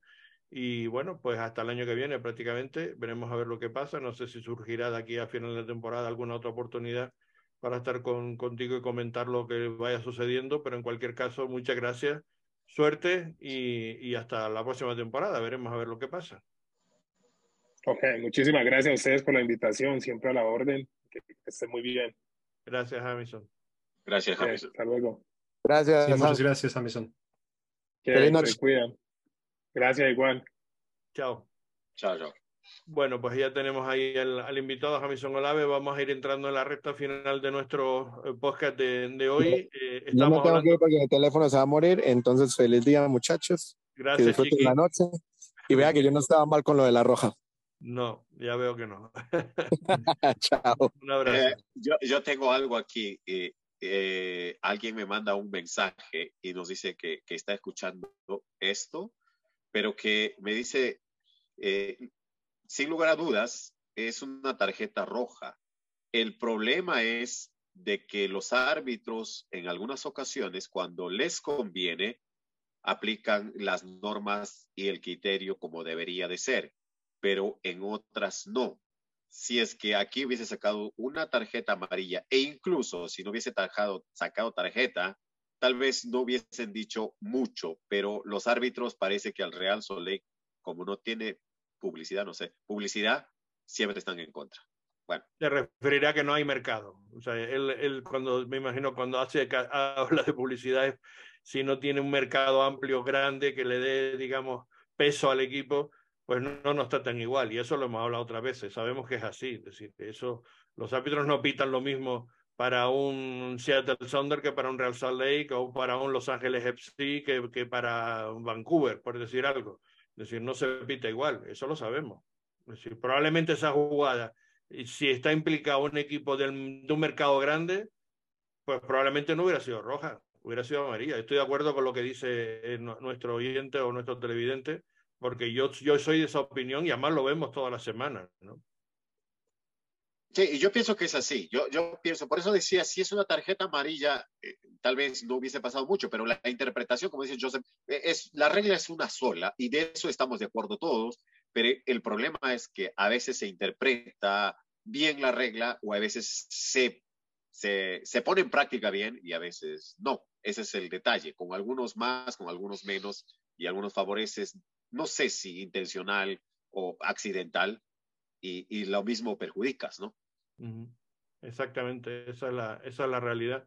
Bueno, lo despedimos a Jamison, se me había olvidado comentar con ellos, eh, con él cómo está eh, o su pronóstico para las finales de conferencia de la MLS Pro, que, que la va a jugar Colorado, que quedó primero en la conferencia oeste contra el, el equipo de Austin, el filial del, del Austin, Texas, que quedó cuarto y va a entrar en la final después de eliminar al Sporting Kansas por, por 0-2 y, el, y, y al por 0-1 eh, en las semifinales.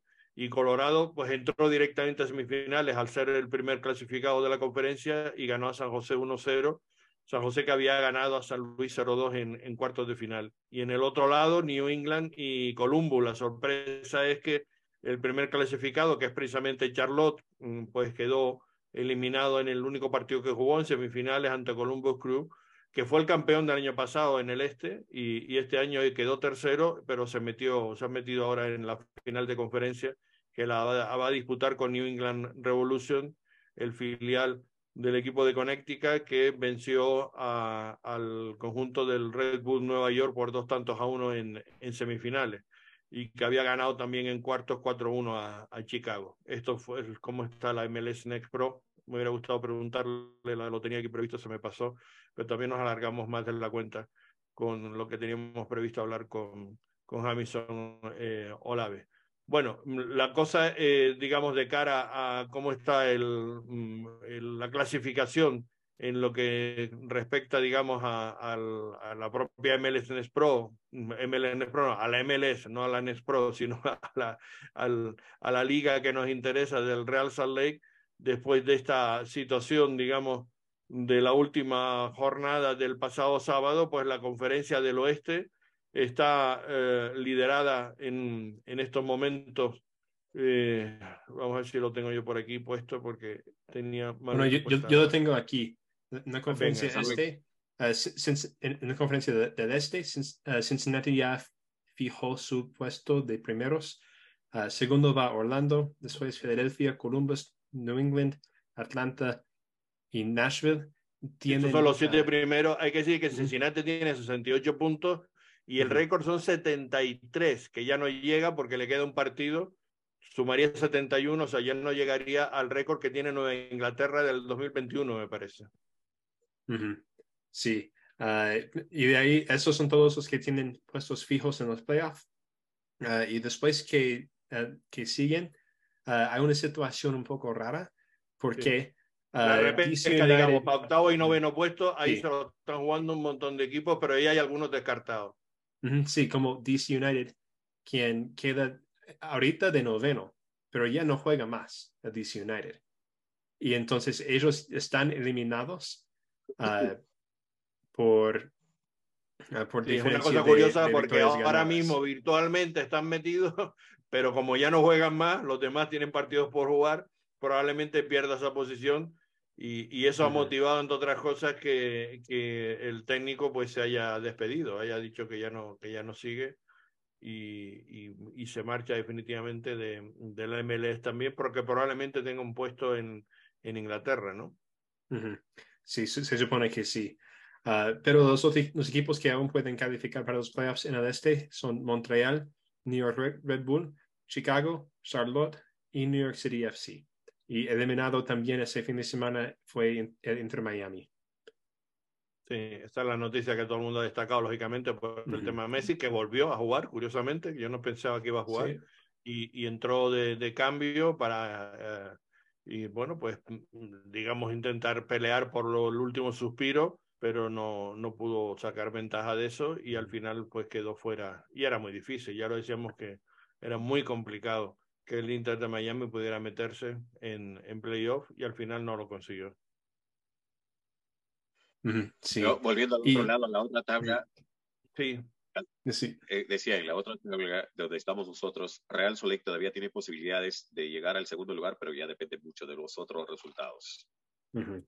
Yo creo que segundo, fíjate, ya me parece difícil. ¿eh? Yo creo que todavía sí para tercero y cuarto, pero meterse a segunda posición, sí, matemáticamente claro que las tiene, porque mm, quedan dos partidos, seis puntos, y puede llegar a 52 pero claro, eh, eso significaría que a los demás prácticamente no suman nada, ¿no? Y es verdad que a todos ellos por arriba les queda un solo partido, pero el LAFC tiene 51 puntos de segundo con un empate, prácticamente ya nos, deja, nos dejaría sin opciones, ¿no? Podría dejarnos sin bueno, opciones. Bueno, no, no nos dejan haya... sin opciones, pero uh, con, con, empate uh, el LAFC queda con 14 partidos ganados. Si Real Sociedad gana sus últimos dos, nos queda con 15. Ah, sí, y sí, entonces, cierto. Uh, si LAFC no. Entonces tiene razón Willy, efectivamente. Entonces sí, sí, sí hay una opción por victoria, se colocaría por delante. Pero, Pero bueno, Seattle también estamos en lo mismo, tiene 50. También, si no gana en el último partido, pues también sí nos dejaría esa opción, efectivamente. Uh -huh. Uh -huh, sí. Houston uh, igual. Pero aún Houston no, no, no, llega a sumar lo mismo que nosotros. Houston tiene 33 partidos, le queda uno solo, sumaría 51. O sea que nosotros sumaríamos más si se gana los dos partidos. Sí, entonces si, si, ganamos los dos, estamos garantizados el, cuarto, el cuarto lugar como, como mínimo. Y eso, bueno, eso es la meta, ¿no? De tener, de tener sí, esa ventaja de casa es para los playoffs. Entonces, uh, Raza de ganando sus últimos, sus últimos dos partidos, uh, llegará a, a esta meta. Uh, y pueden llegar ahí aún más arriba en la tabla, dependiendo de los otros resultados pero sí podemos controlar nuestro propio destino hasta, hasta la cuarta posesión, por lo menos. Pero por lo menos alguien me dijo por ahí, mejor sería que tal vez no nos toquen dentro de los cuatro primeros porque estamos jugando mejor fuera que en casa. ¿no? y es una realidad. Uh -huh. Sí, sí. Esa, es, esa, es, la realidad y esa es la gran duda. Si nos interesa ahora más meternos de, de, de jugar en casa o, o, jugar fuera, la verdad es que sí. Sí, tenemos más victorias afuera de casa que, de, que dentro de casa. Y si ganamos los, los últimos dos, serán uh, nueve partidos ganados fuera de casa, uh, cuando solo ganamos seis en casa. Sería muy Yo conversaba con unos compañeros en Houston con quien hacemos voces de la MLS en español me, me, decía, ustedes por los triunfos o por los puntos fuera de casa, Y el Houston Dynamo, por los triunfos en su casa, hoy está en el lugar donde está. Real Salt Lake el año pasado sumó 35 en casa y 11 fuera. ¿Te imaginas lo que hubiese pasado si hubiese sumado los puntos que sumó en casa el año pasado? Wow. No, es que fíjate, Houston tiene 11 victorias efectivamente en casa. Eh, eh, eso es lo que normalmente el Real hacía antiguamente. Es decir, las mejores épocas del Real siempre han sido con mínimo 10, 11 victorias en, en, en, su casa. Llegó a tener hasta 12, me parece, o 13, creo que es el récord que tiene en uno de los años.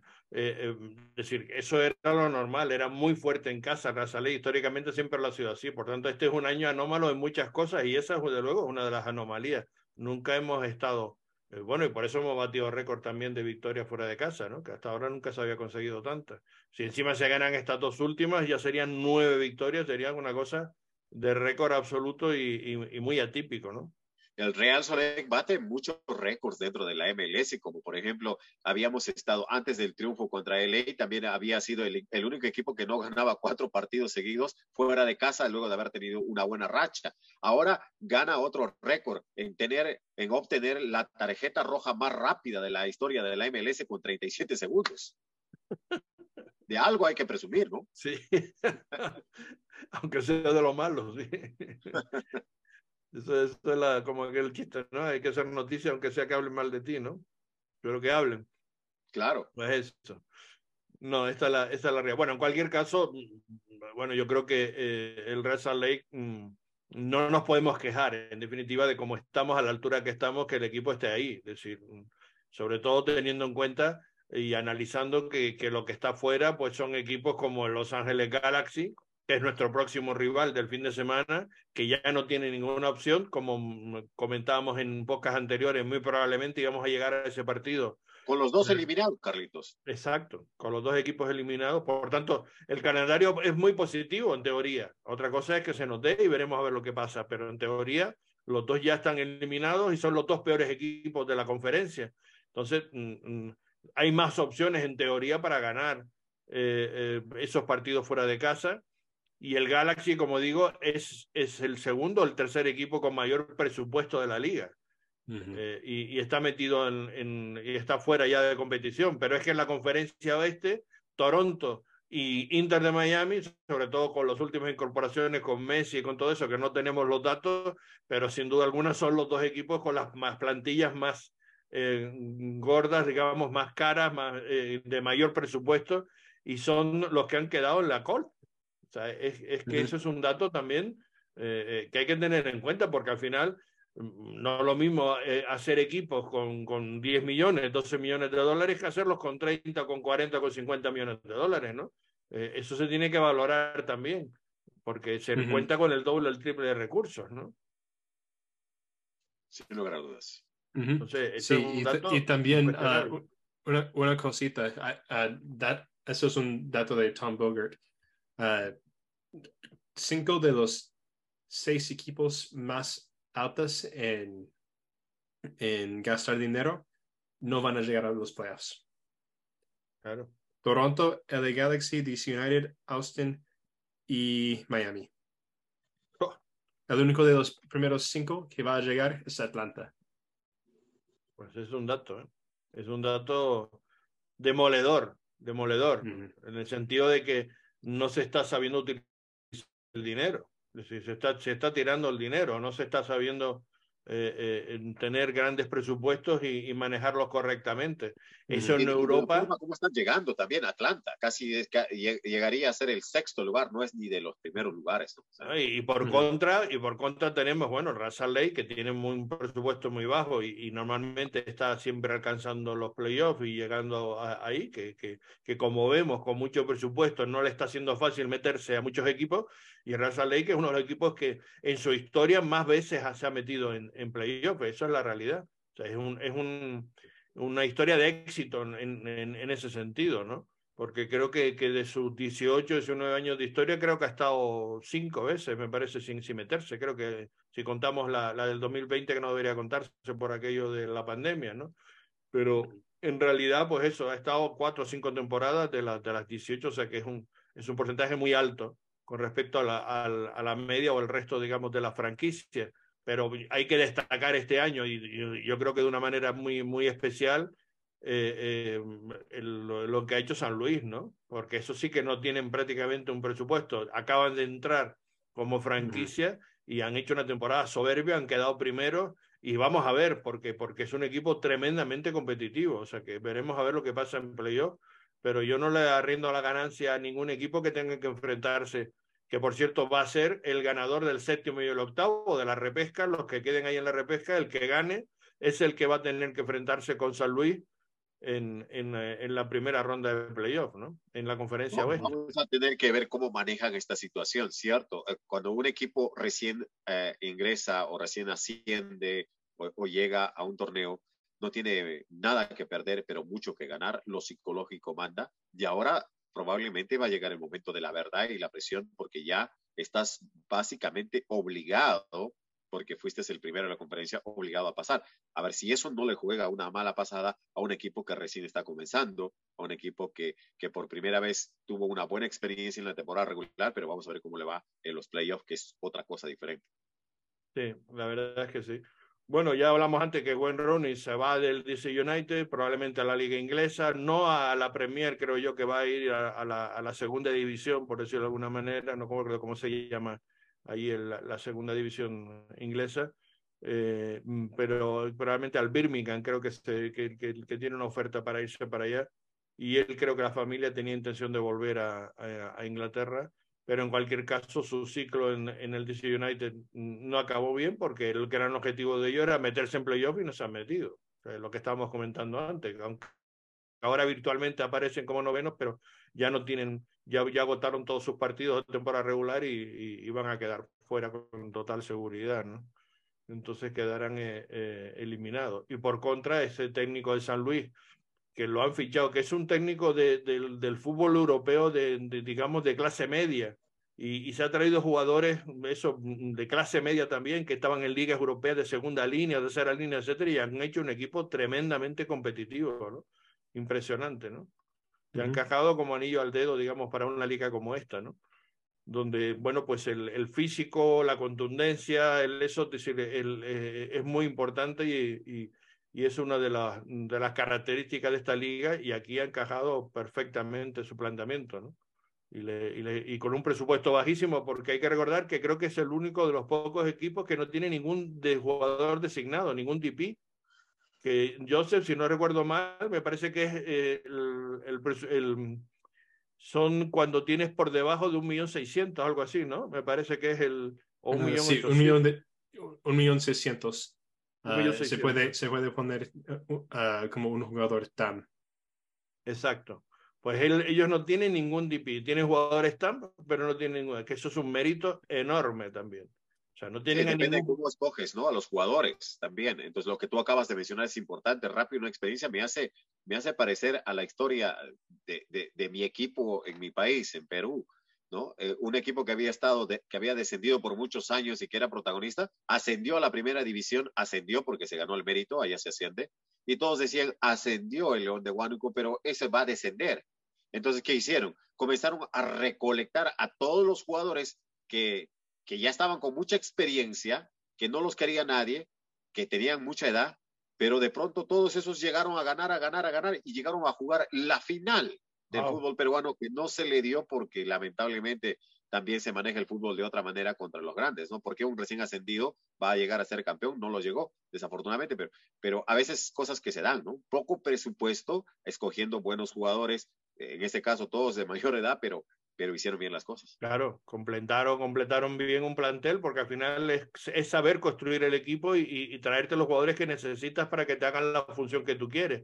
Tener las ideas muy claras de cómo pretendes jugar y, y traerse las piezas oportunas, aunque tengan más edad, como tú dices, aunque sean ya jugadores que nadie quiere, pero que a ti te pueden aportar determinadas cosas que te pueden interesar, ¿no? Eh, eso es un, trabajo magnífico desde el punto de vista de la gestión de de un deportiva de un club, ¿no? Eso es muy meritorio y sobre todo haciéndolo eso con, con escaso presupuesto, ¿no? Eso, y hay, algo que, que, yo que no se me he dado cuenta, no sé si ustedes se dieron cuenta. Eh, tú en España tienes mayor experiencia. En Sudamérica, por ejemplo, si yo hablo de mi país, contratas un técnico y el técnico, por su manera de jugar, dice, ¿sabes qué? Yo quiero este, este y el otro y, y pide los jugadores, recomienda a los jugadores porque los conoce o ya los ha visto, entonces se le hace más fácil, ¿no? Yo he visto que la MLS contrata, Sin contrata. duda. El que toma la, la decisión es aquí, el, el front office, como llamamos, y, y de ahí al entrenador haz lo que puedas. Sí, sí, eso es un, eso es un tema que, que digamos que, que, es muy diferente a cómo se trata aquí, a cómo se trata en, la, en, en, en las ligas, digamos, nuestras, ¿no? En, en, España es así, sin duda alguna. Normalmente, bueno, ahora, ahora digamos, estamos más en un 50-50, pero antiguamente sí era el técnico el que prácticamente imponía, digamos, su, su plantilla o como él quería jugar y como él quería traer el tema si se salía mal, pues bueno, fuera el técnico y venía otro. Pasa que, claro, el, el, problema es que tenías que empezar un proyecto nuevo y probablemente a lo mejor se traían muchos jugadores para el técnico anterior, lo echas al técnico anterior y te tienes que tragar lo que, lo que había traído aquel, porque son contratos, claro, los jugadores normalmente se hacen contratos dos años, tres años o incluso más, ¿no? Entonces, ese era un problema que había y que costaba después mucho dinero reconstruir otra vez los proyectos, ¿no? Entonces, por eso también ahí tiene que haber un balance en, en, algún sentido. Y aparte que también no lo mismo un técnico que otro. Es decir, hay técnicos, no sé, por ejemplo, te digo, en el City, Guardiola. Guardiola es un, es un técnico que marca la, es eh, decir, no solamente es técnico, es técnico y es front office, porque él decide un poco toda la filosofía del proyecto de él, incluso de los equipos asociados, porque está marcando un poco la dinámica, pero en fin, estamos hablando de de un personaje muy especial, ¿no? O no sé, o Tata Martino, ahora en el Inter de Miami él ha dicho, oye, este, este y este, quiero otro, un, este tipo de jugadores y total, y le han traído lo que él ha querido traer para conformar un proyecto nuevo. Entonces, bueno, pero son, eh, digamos, técnicos con, con cierta ya jerarquía y personalidad dentro del mundo del fútbol, ¿no? Eso no pasa con todo, y yo creo que ahora mismo sí hay, hay los dos modelos, digamos, que están funcionando, ¿no? Antes era más ese modelo, traer un técnico, el técnico decía tal, y ahora ya hay un poco una compensación de los dos. Y en el caso de la liga de la Major League Soccer, normalmente es como tú dices, es más pronofi que el técnico. El técnico se acomoda a lo que el pronofi le va diciendo, le va mandando. Hombre, me imagino que como en el caso del Real Salt Lake, eh, eh, pues yo creo que eh, Pablo Mastroianni ha tenido mucho que decir también, decir, oye, yo quiero que me traigas un delantero o necesito un mediocampista, por eso se han traído esos refuerzos, ¿no? Después el front office sí decide qué traer, tiene su lista y empieza, bueno, el, el, preferido es este, pero si no me voy al 2, si no me voy al 3 o me voy al 4, ¿no? Y van bajando en función de si pueden alcanzar el primero, si no van a por el segundo, si no van a por el tercero. Pero un poco sí hay una cierta, eh, digamos, comunicación con el técnico de, de, lo que es que pueden traer. Yo tengo dudas, por ejemplo, y le hemos hablado con el caso de, eh, de Nelson Palacio porque que yo sepa, yo nunca escuché a Pablo Mastroianni que quería traer otro, otro mediocampista y de repente lo trajeron, que fue una de las últimas adquisiciones y que por cierto no ha terminado de encajar, insisto, no, no está nada afortunado, llega tarde siempre y, y nos ha costado muchos goles este año. No digo que sea un mal jugador, también, pero no, no, recuerda no. lo que hemos estado hablando, Carlos. Eh, recuerda, Joseph Carlos, hemos estado hablando de esta situación, de que el club también está viendo la opción de negocio, la opción de ganar dinero. Claro. eso es que agarras jugadores jóvenes con proyección, seguramente uno, probablemente a mantenerlos en el equipo y no gastar más dinero o de repente venderlos y sacar algo de dinero, ¿no? Como lo hace en la Liga Mexicana. Van a Sudamérica, compran por 500 mil, 800 mil y de pronto dan un salto de calidad a los jugadores y los venden. Caso Raúl Ruiz Díaz, pagan como 400 mil dólares a Universitario de Deportes y lo venden por 4 millones en dos años a, a, a la MLS. Imagínate el negociazo, ¿no? Sí. También por ahí puede ir. Sí, estoy de acuerdo, estoy de acuerdo. Que también esa es otra cosa que miran y están mirando ahora mismo dentro de la Major League Soccer y, y se están haciendo fichajes en ese sentido, ¿no? Y, y, bueno, no sé, lo de Palacio te digo es la única duda porque de, de lo demás sí sabíamos lo de Chichos, estaba claramente que se estaba pidiendo un 9 hace bastante tiempo y Pablo Mastroianni lo estaba pidiendo. Y ha sido una gran adquisición porque se ha aprovechado la oportun oportunidad y, y, ese sí que ha sido un encaje de, de, de, bolillo, digamos, un encaje perfecto para lo que se pretendía y lo que quería y ha venido muy bien para el equipo. Y, y después los otros refuerzos, pues también se buscaba un lateral izquierdo y se trajo fin a Oviedo, etcétera. Es decir, más o menos eso se sabía, pero lo de Palacios nos sorprendió a todos porque no, no pensábamos que se estaba buscando esa posición en ese momento. Pero bueno. Fue calladito y apareció de pronto. Sí, exacto. Bueno, eh, terminamos como eh, la próxima fecha, pues será eh, después de esta fecha FIFA, mm, llevará, digamos, el, el Decision Day, pero antes, en esta fecha FIFA, este sábado 14 de octubre, va a haber partidos. Uno de ellos, el del Real Salt Lake contra el Galaxy, partido aplazado. El otro va a ser el Dallas Colorado, que va a ser un partido interesante por lo que puede suponer para Dallas el poder seguir aspirando a meterse en playoff y también va a haber un Nashville Nueva Inglaterra. Son los tres partidos eh, junto con eh, hay un cuarto que es New England Revolution y Colum no perdón esta es la final de la de la MLS Pro los, de los de los playoffs de la de la conferencia este que se va a jugar el sábado estaba mirando el calendario y aparecía esta, este partido los partidos de la MLS serán el Dallas Colorado el Nashville New Nueva Inglaterra y Los Ángeles Galaxy con el Real Salt Lake de esos partidos, como digo, que estarían eh, aplazados a pesar de ser fecha FIFA y va a haber partidos internacionales también disputándose. En concreto, Estados Unidos jugará contra Alemania este mismo sábado a la una en un amistoso y otro amistoso también jugará la, el Tri México contra Ghana, que será a las, a las 7 eh, de la tarde este fin de semana. Y bueno, nosotros volveremos el próximo jueves para intentar darles también la previa de ese partido del Real Salt ante el Galaxy y esperemos darle un adelanto de cómo mm, se va a jugar ese partido o cómo lo prepara el Real Salt y cómo va a ser esa jugada, esa jornada un tanto especial, como digo, con fecha FIFA de, de por medio. Bueno, no sé si quieren ya eh, decir algo más, yo porque no hemos puesto la, no sé si tenías alguna noticia, alguna actualidad. Eh, me parece que estaba peleando por ser el mejor gol, el de, el de Vera, que fue un golazo. No sé si al final tenemos algún dato al respecto. Uh, en, en, cuanto a eso, no he, no he, visto resultados finales, pero se puede, uh, desde hoy en la mañana estuvo en Twitter uh, los el tweet para, para votar. Entonces, iba segundo, me parece. No sé si ya sí. pudo ir primero, pero iba segundo. Había un, un jugador de de Charlotte, que también hizo un golazo que está, sí, que, que está parecido, a frente sí. de él. Mm. Fue una jugada muy parecida. Y lo que pasa es que el del Charlotte pegó en un defensor. El de Sí, fue un eso- gol directo. Eh, Eso para mí es la diferencia, la, la diferencia, porque los dos son golazos. Y también la de Vera fue de más distancia. También, exacto. También. No, no tuve tiempo de chequear algo más yo, no sé si ustedes tocaron ese tema, ya para yo también despedirme, eh, algún update en el caso de Chicho. Ah, no he visto nada, solo que Pablo Mastroeni en el post partido que ah, al final no, no, no, no tuvimos tiempo para poner sus palabras, pero en el post partido Pablo dijo que ah, es, un, es un tema muscular y toca cuidarlo y ver qué, qué, qué tal está realmente y ir de ahí, pero no he, no he visto ninguna otra noticia. Había dos cosas en ese momento que yo pude notar. Era el lado positivo, es que salía por su propio pie, dicen allá en inglés, ¿verdad? Caminando Ujú. él solo. Y el lado negativo es el sentimiento que Chicho tenía, no sé qué era, eh, si era el momento de frustración del momento del partido que salía llorando, o es que probablemente él puede sentir algo diferente a lo que está mostrando en, ese, en esas circunstancias, en ese momento. Ese era lo que me preocupaba, ¿no? Eh, puede ser que Chicho sea un jugador muy sensible o puede ser que él sienta que vaya más allá de, de lo que sinceramente es, más allá de salir caminando.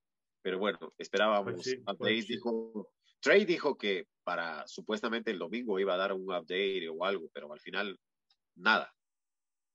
Como siempre, no, nos quedamos siempre cortos en la comunicación de lo que pasa dentro del club. No hay manera de que nos digan algo más o de cuando se pide información. Pero esperemos de aquí al jueves tener ese dato y ofrecérselo para nuestra previa.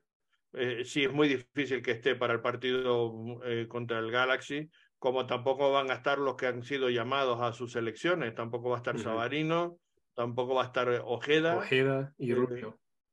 y Rubio tampoco va a estar. O sea que, bueno, hay bajas sensibles, pero eh, esperemos que haya suficiente equipo para poder afrontar ese partido contra el Galaxy, ¿no? Sobre todo la de Chicho, de luego, es la baja más importante porque estaba metiendo goles casi en todos los partidos, ¿no?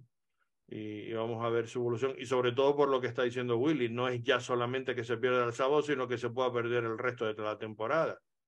Porque ya quedan muy pocas fechas y muy juntas todas. Entonces, si él estaba tan, tan dolido e incluso llorando, pues puede ser que tenga o tuviera malas sensaciones. Esperemos que no sea así y que haya un informe médico que nos diga lo, lo contrario. No tenemos ninguna información ¿no?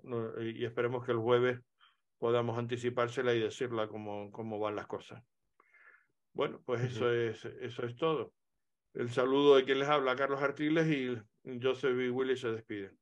De mi parte, muchas gracias. Como siempre, es un placer. Un abrazo a la distancia para todos.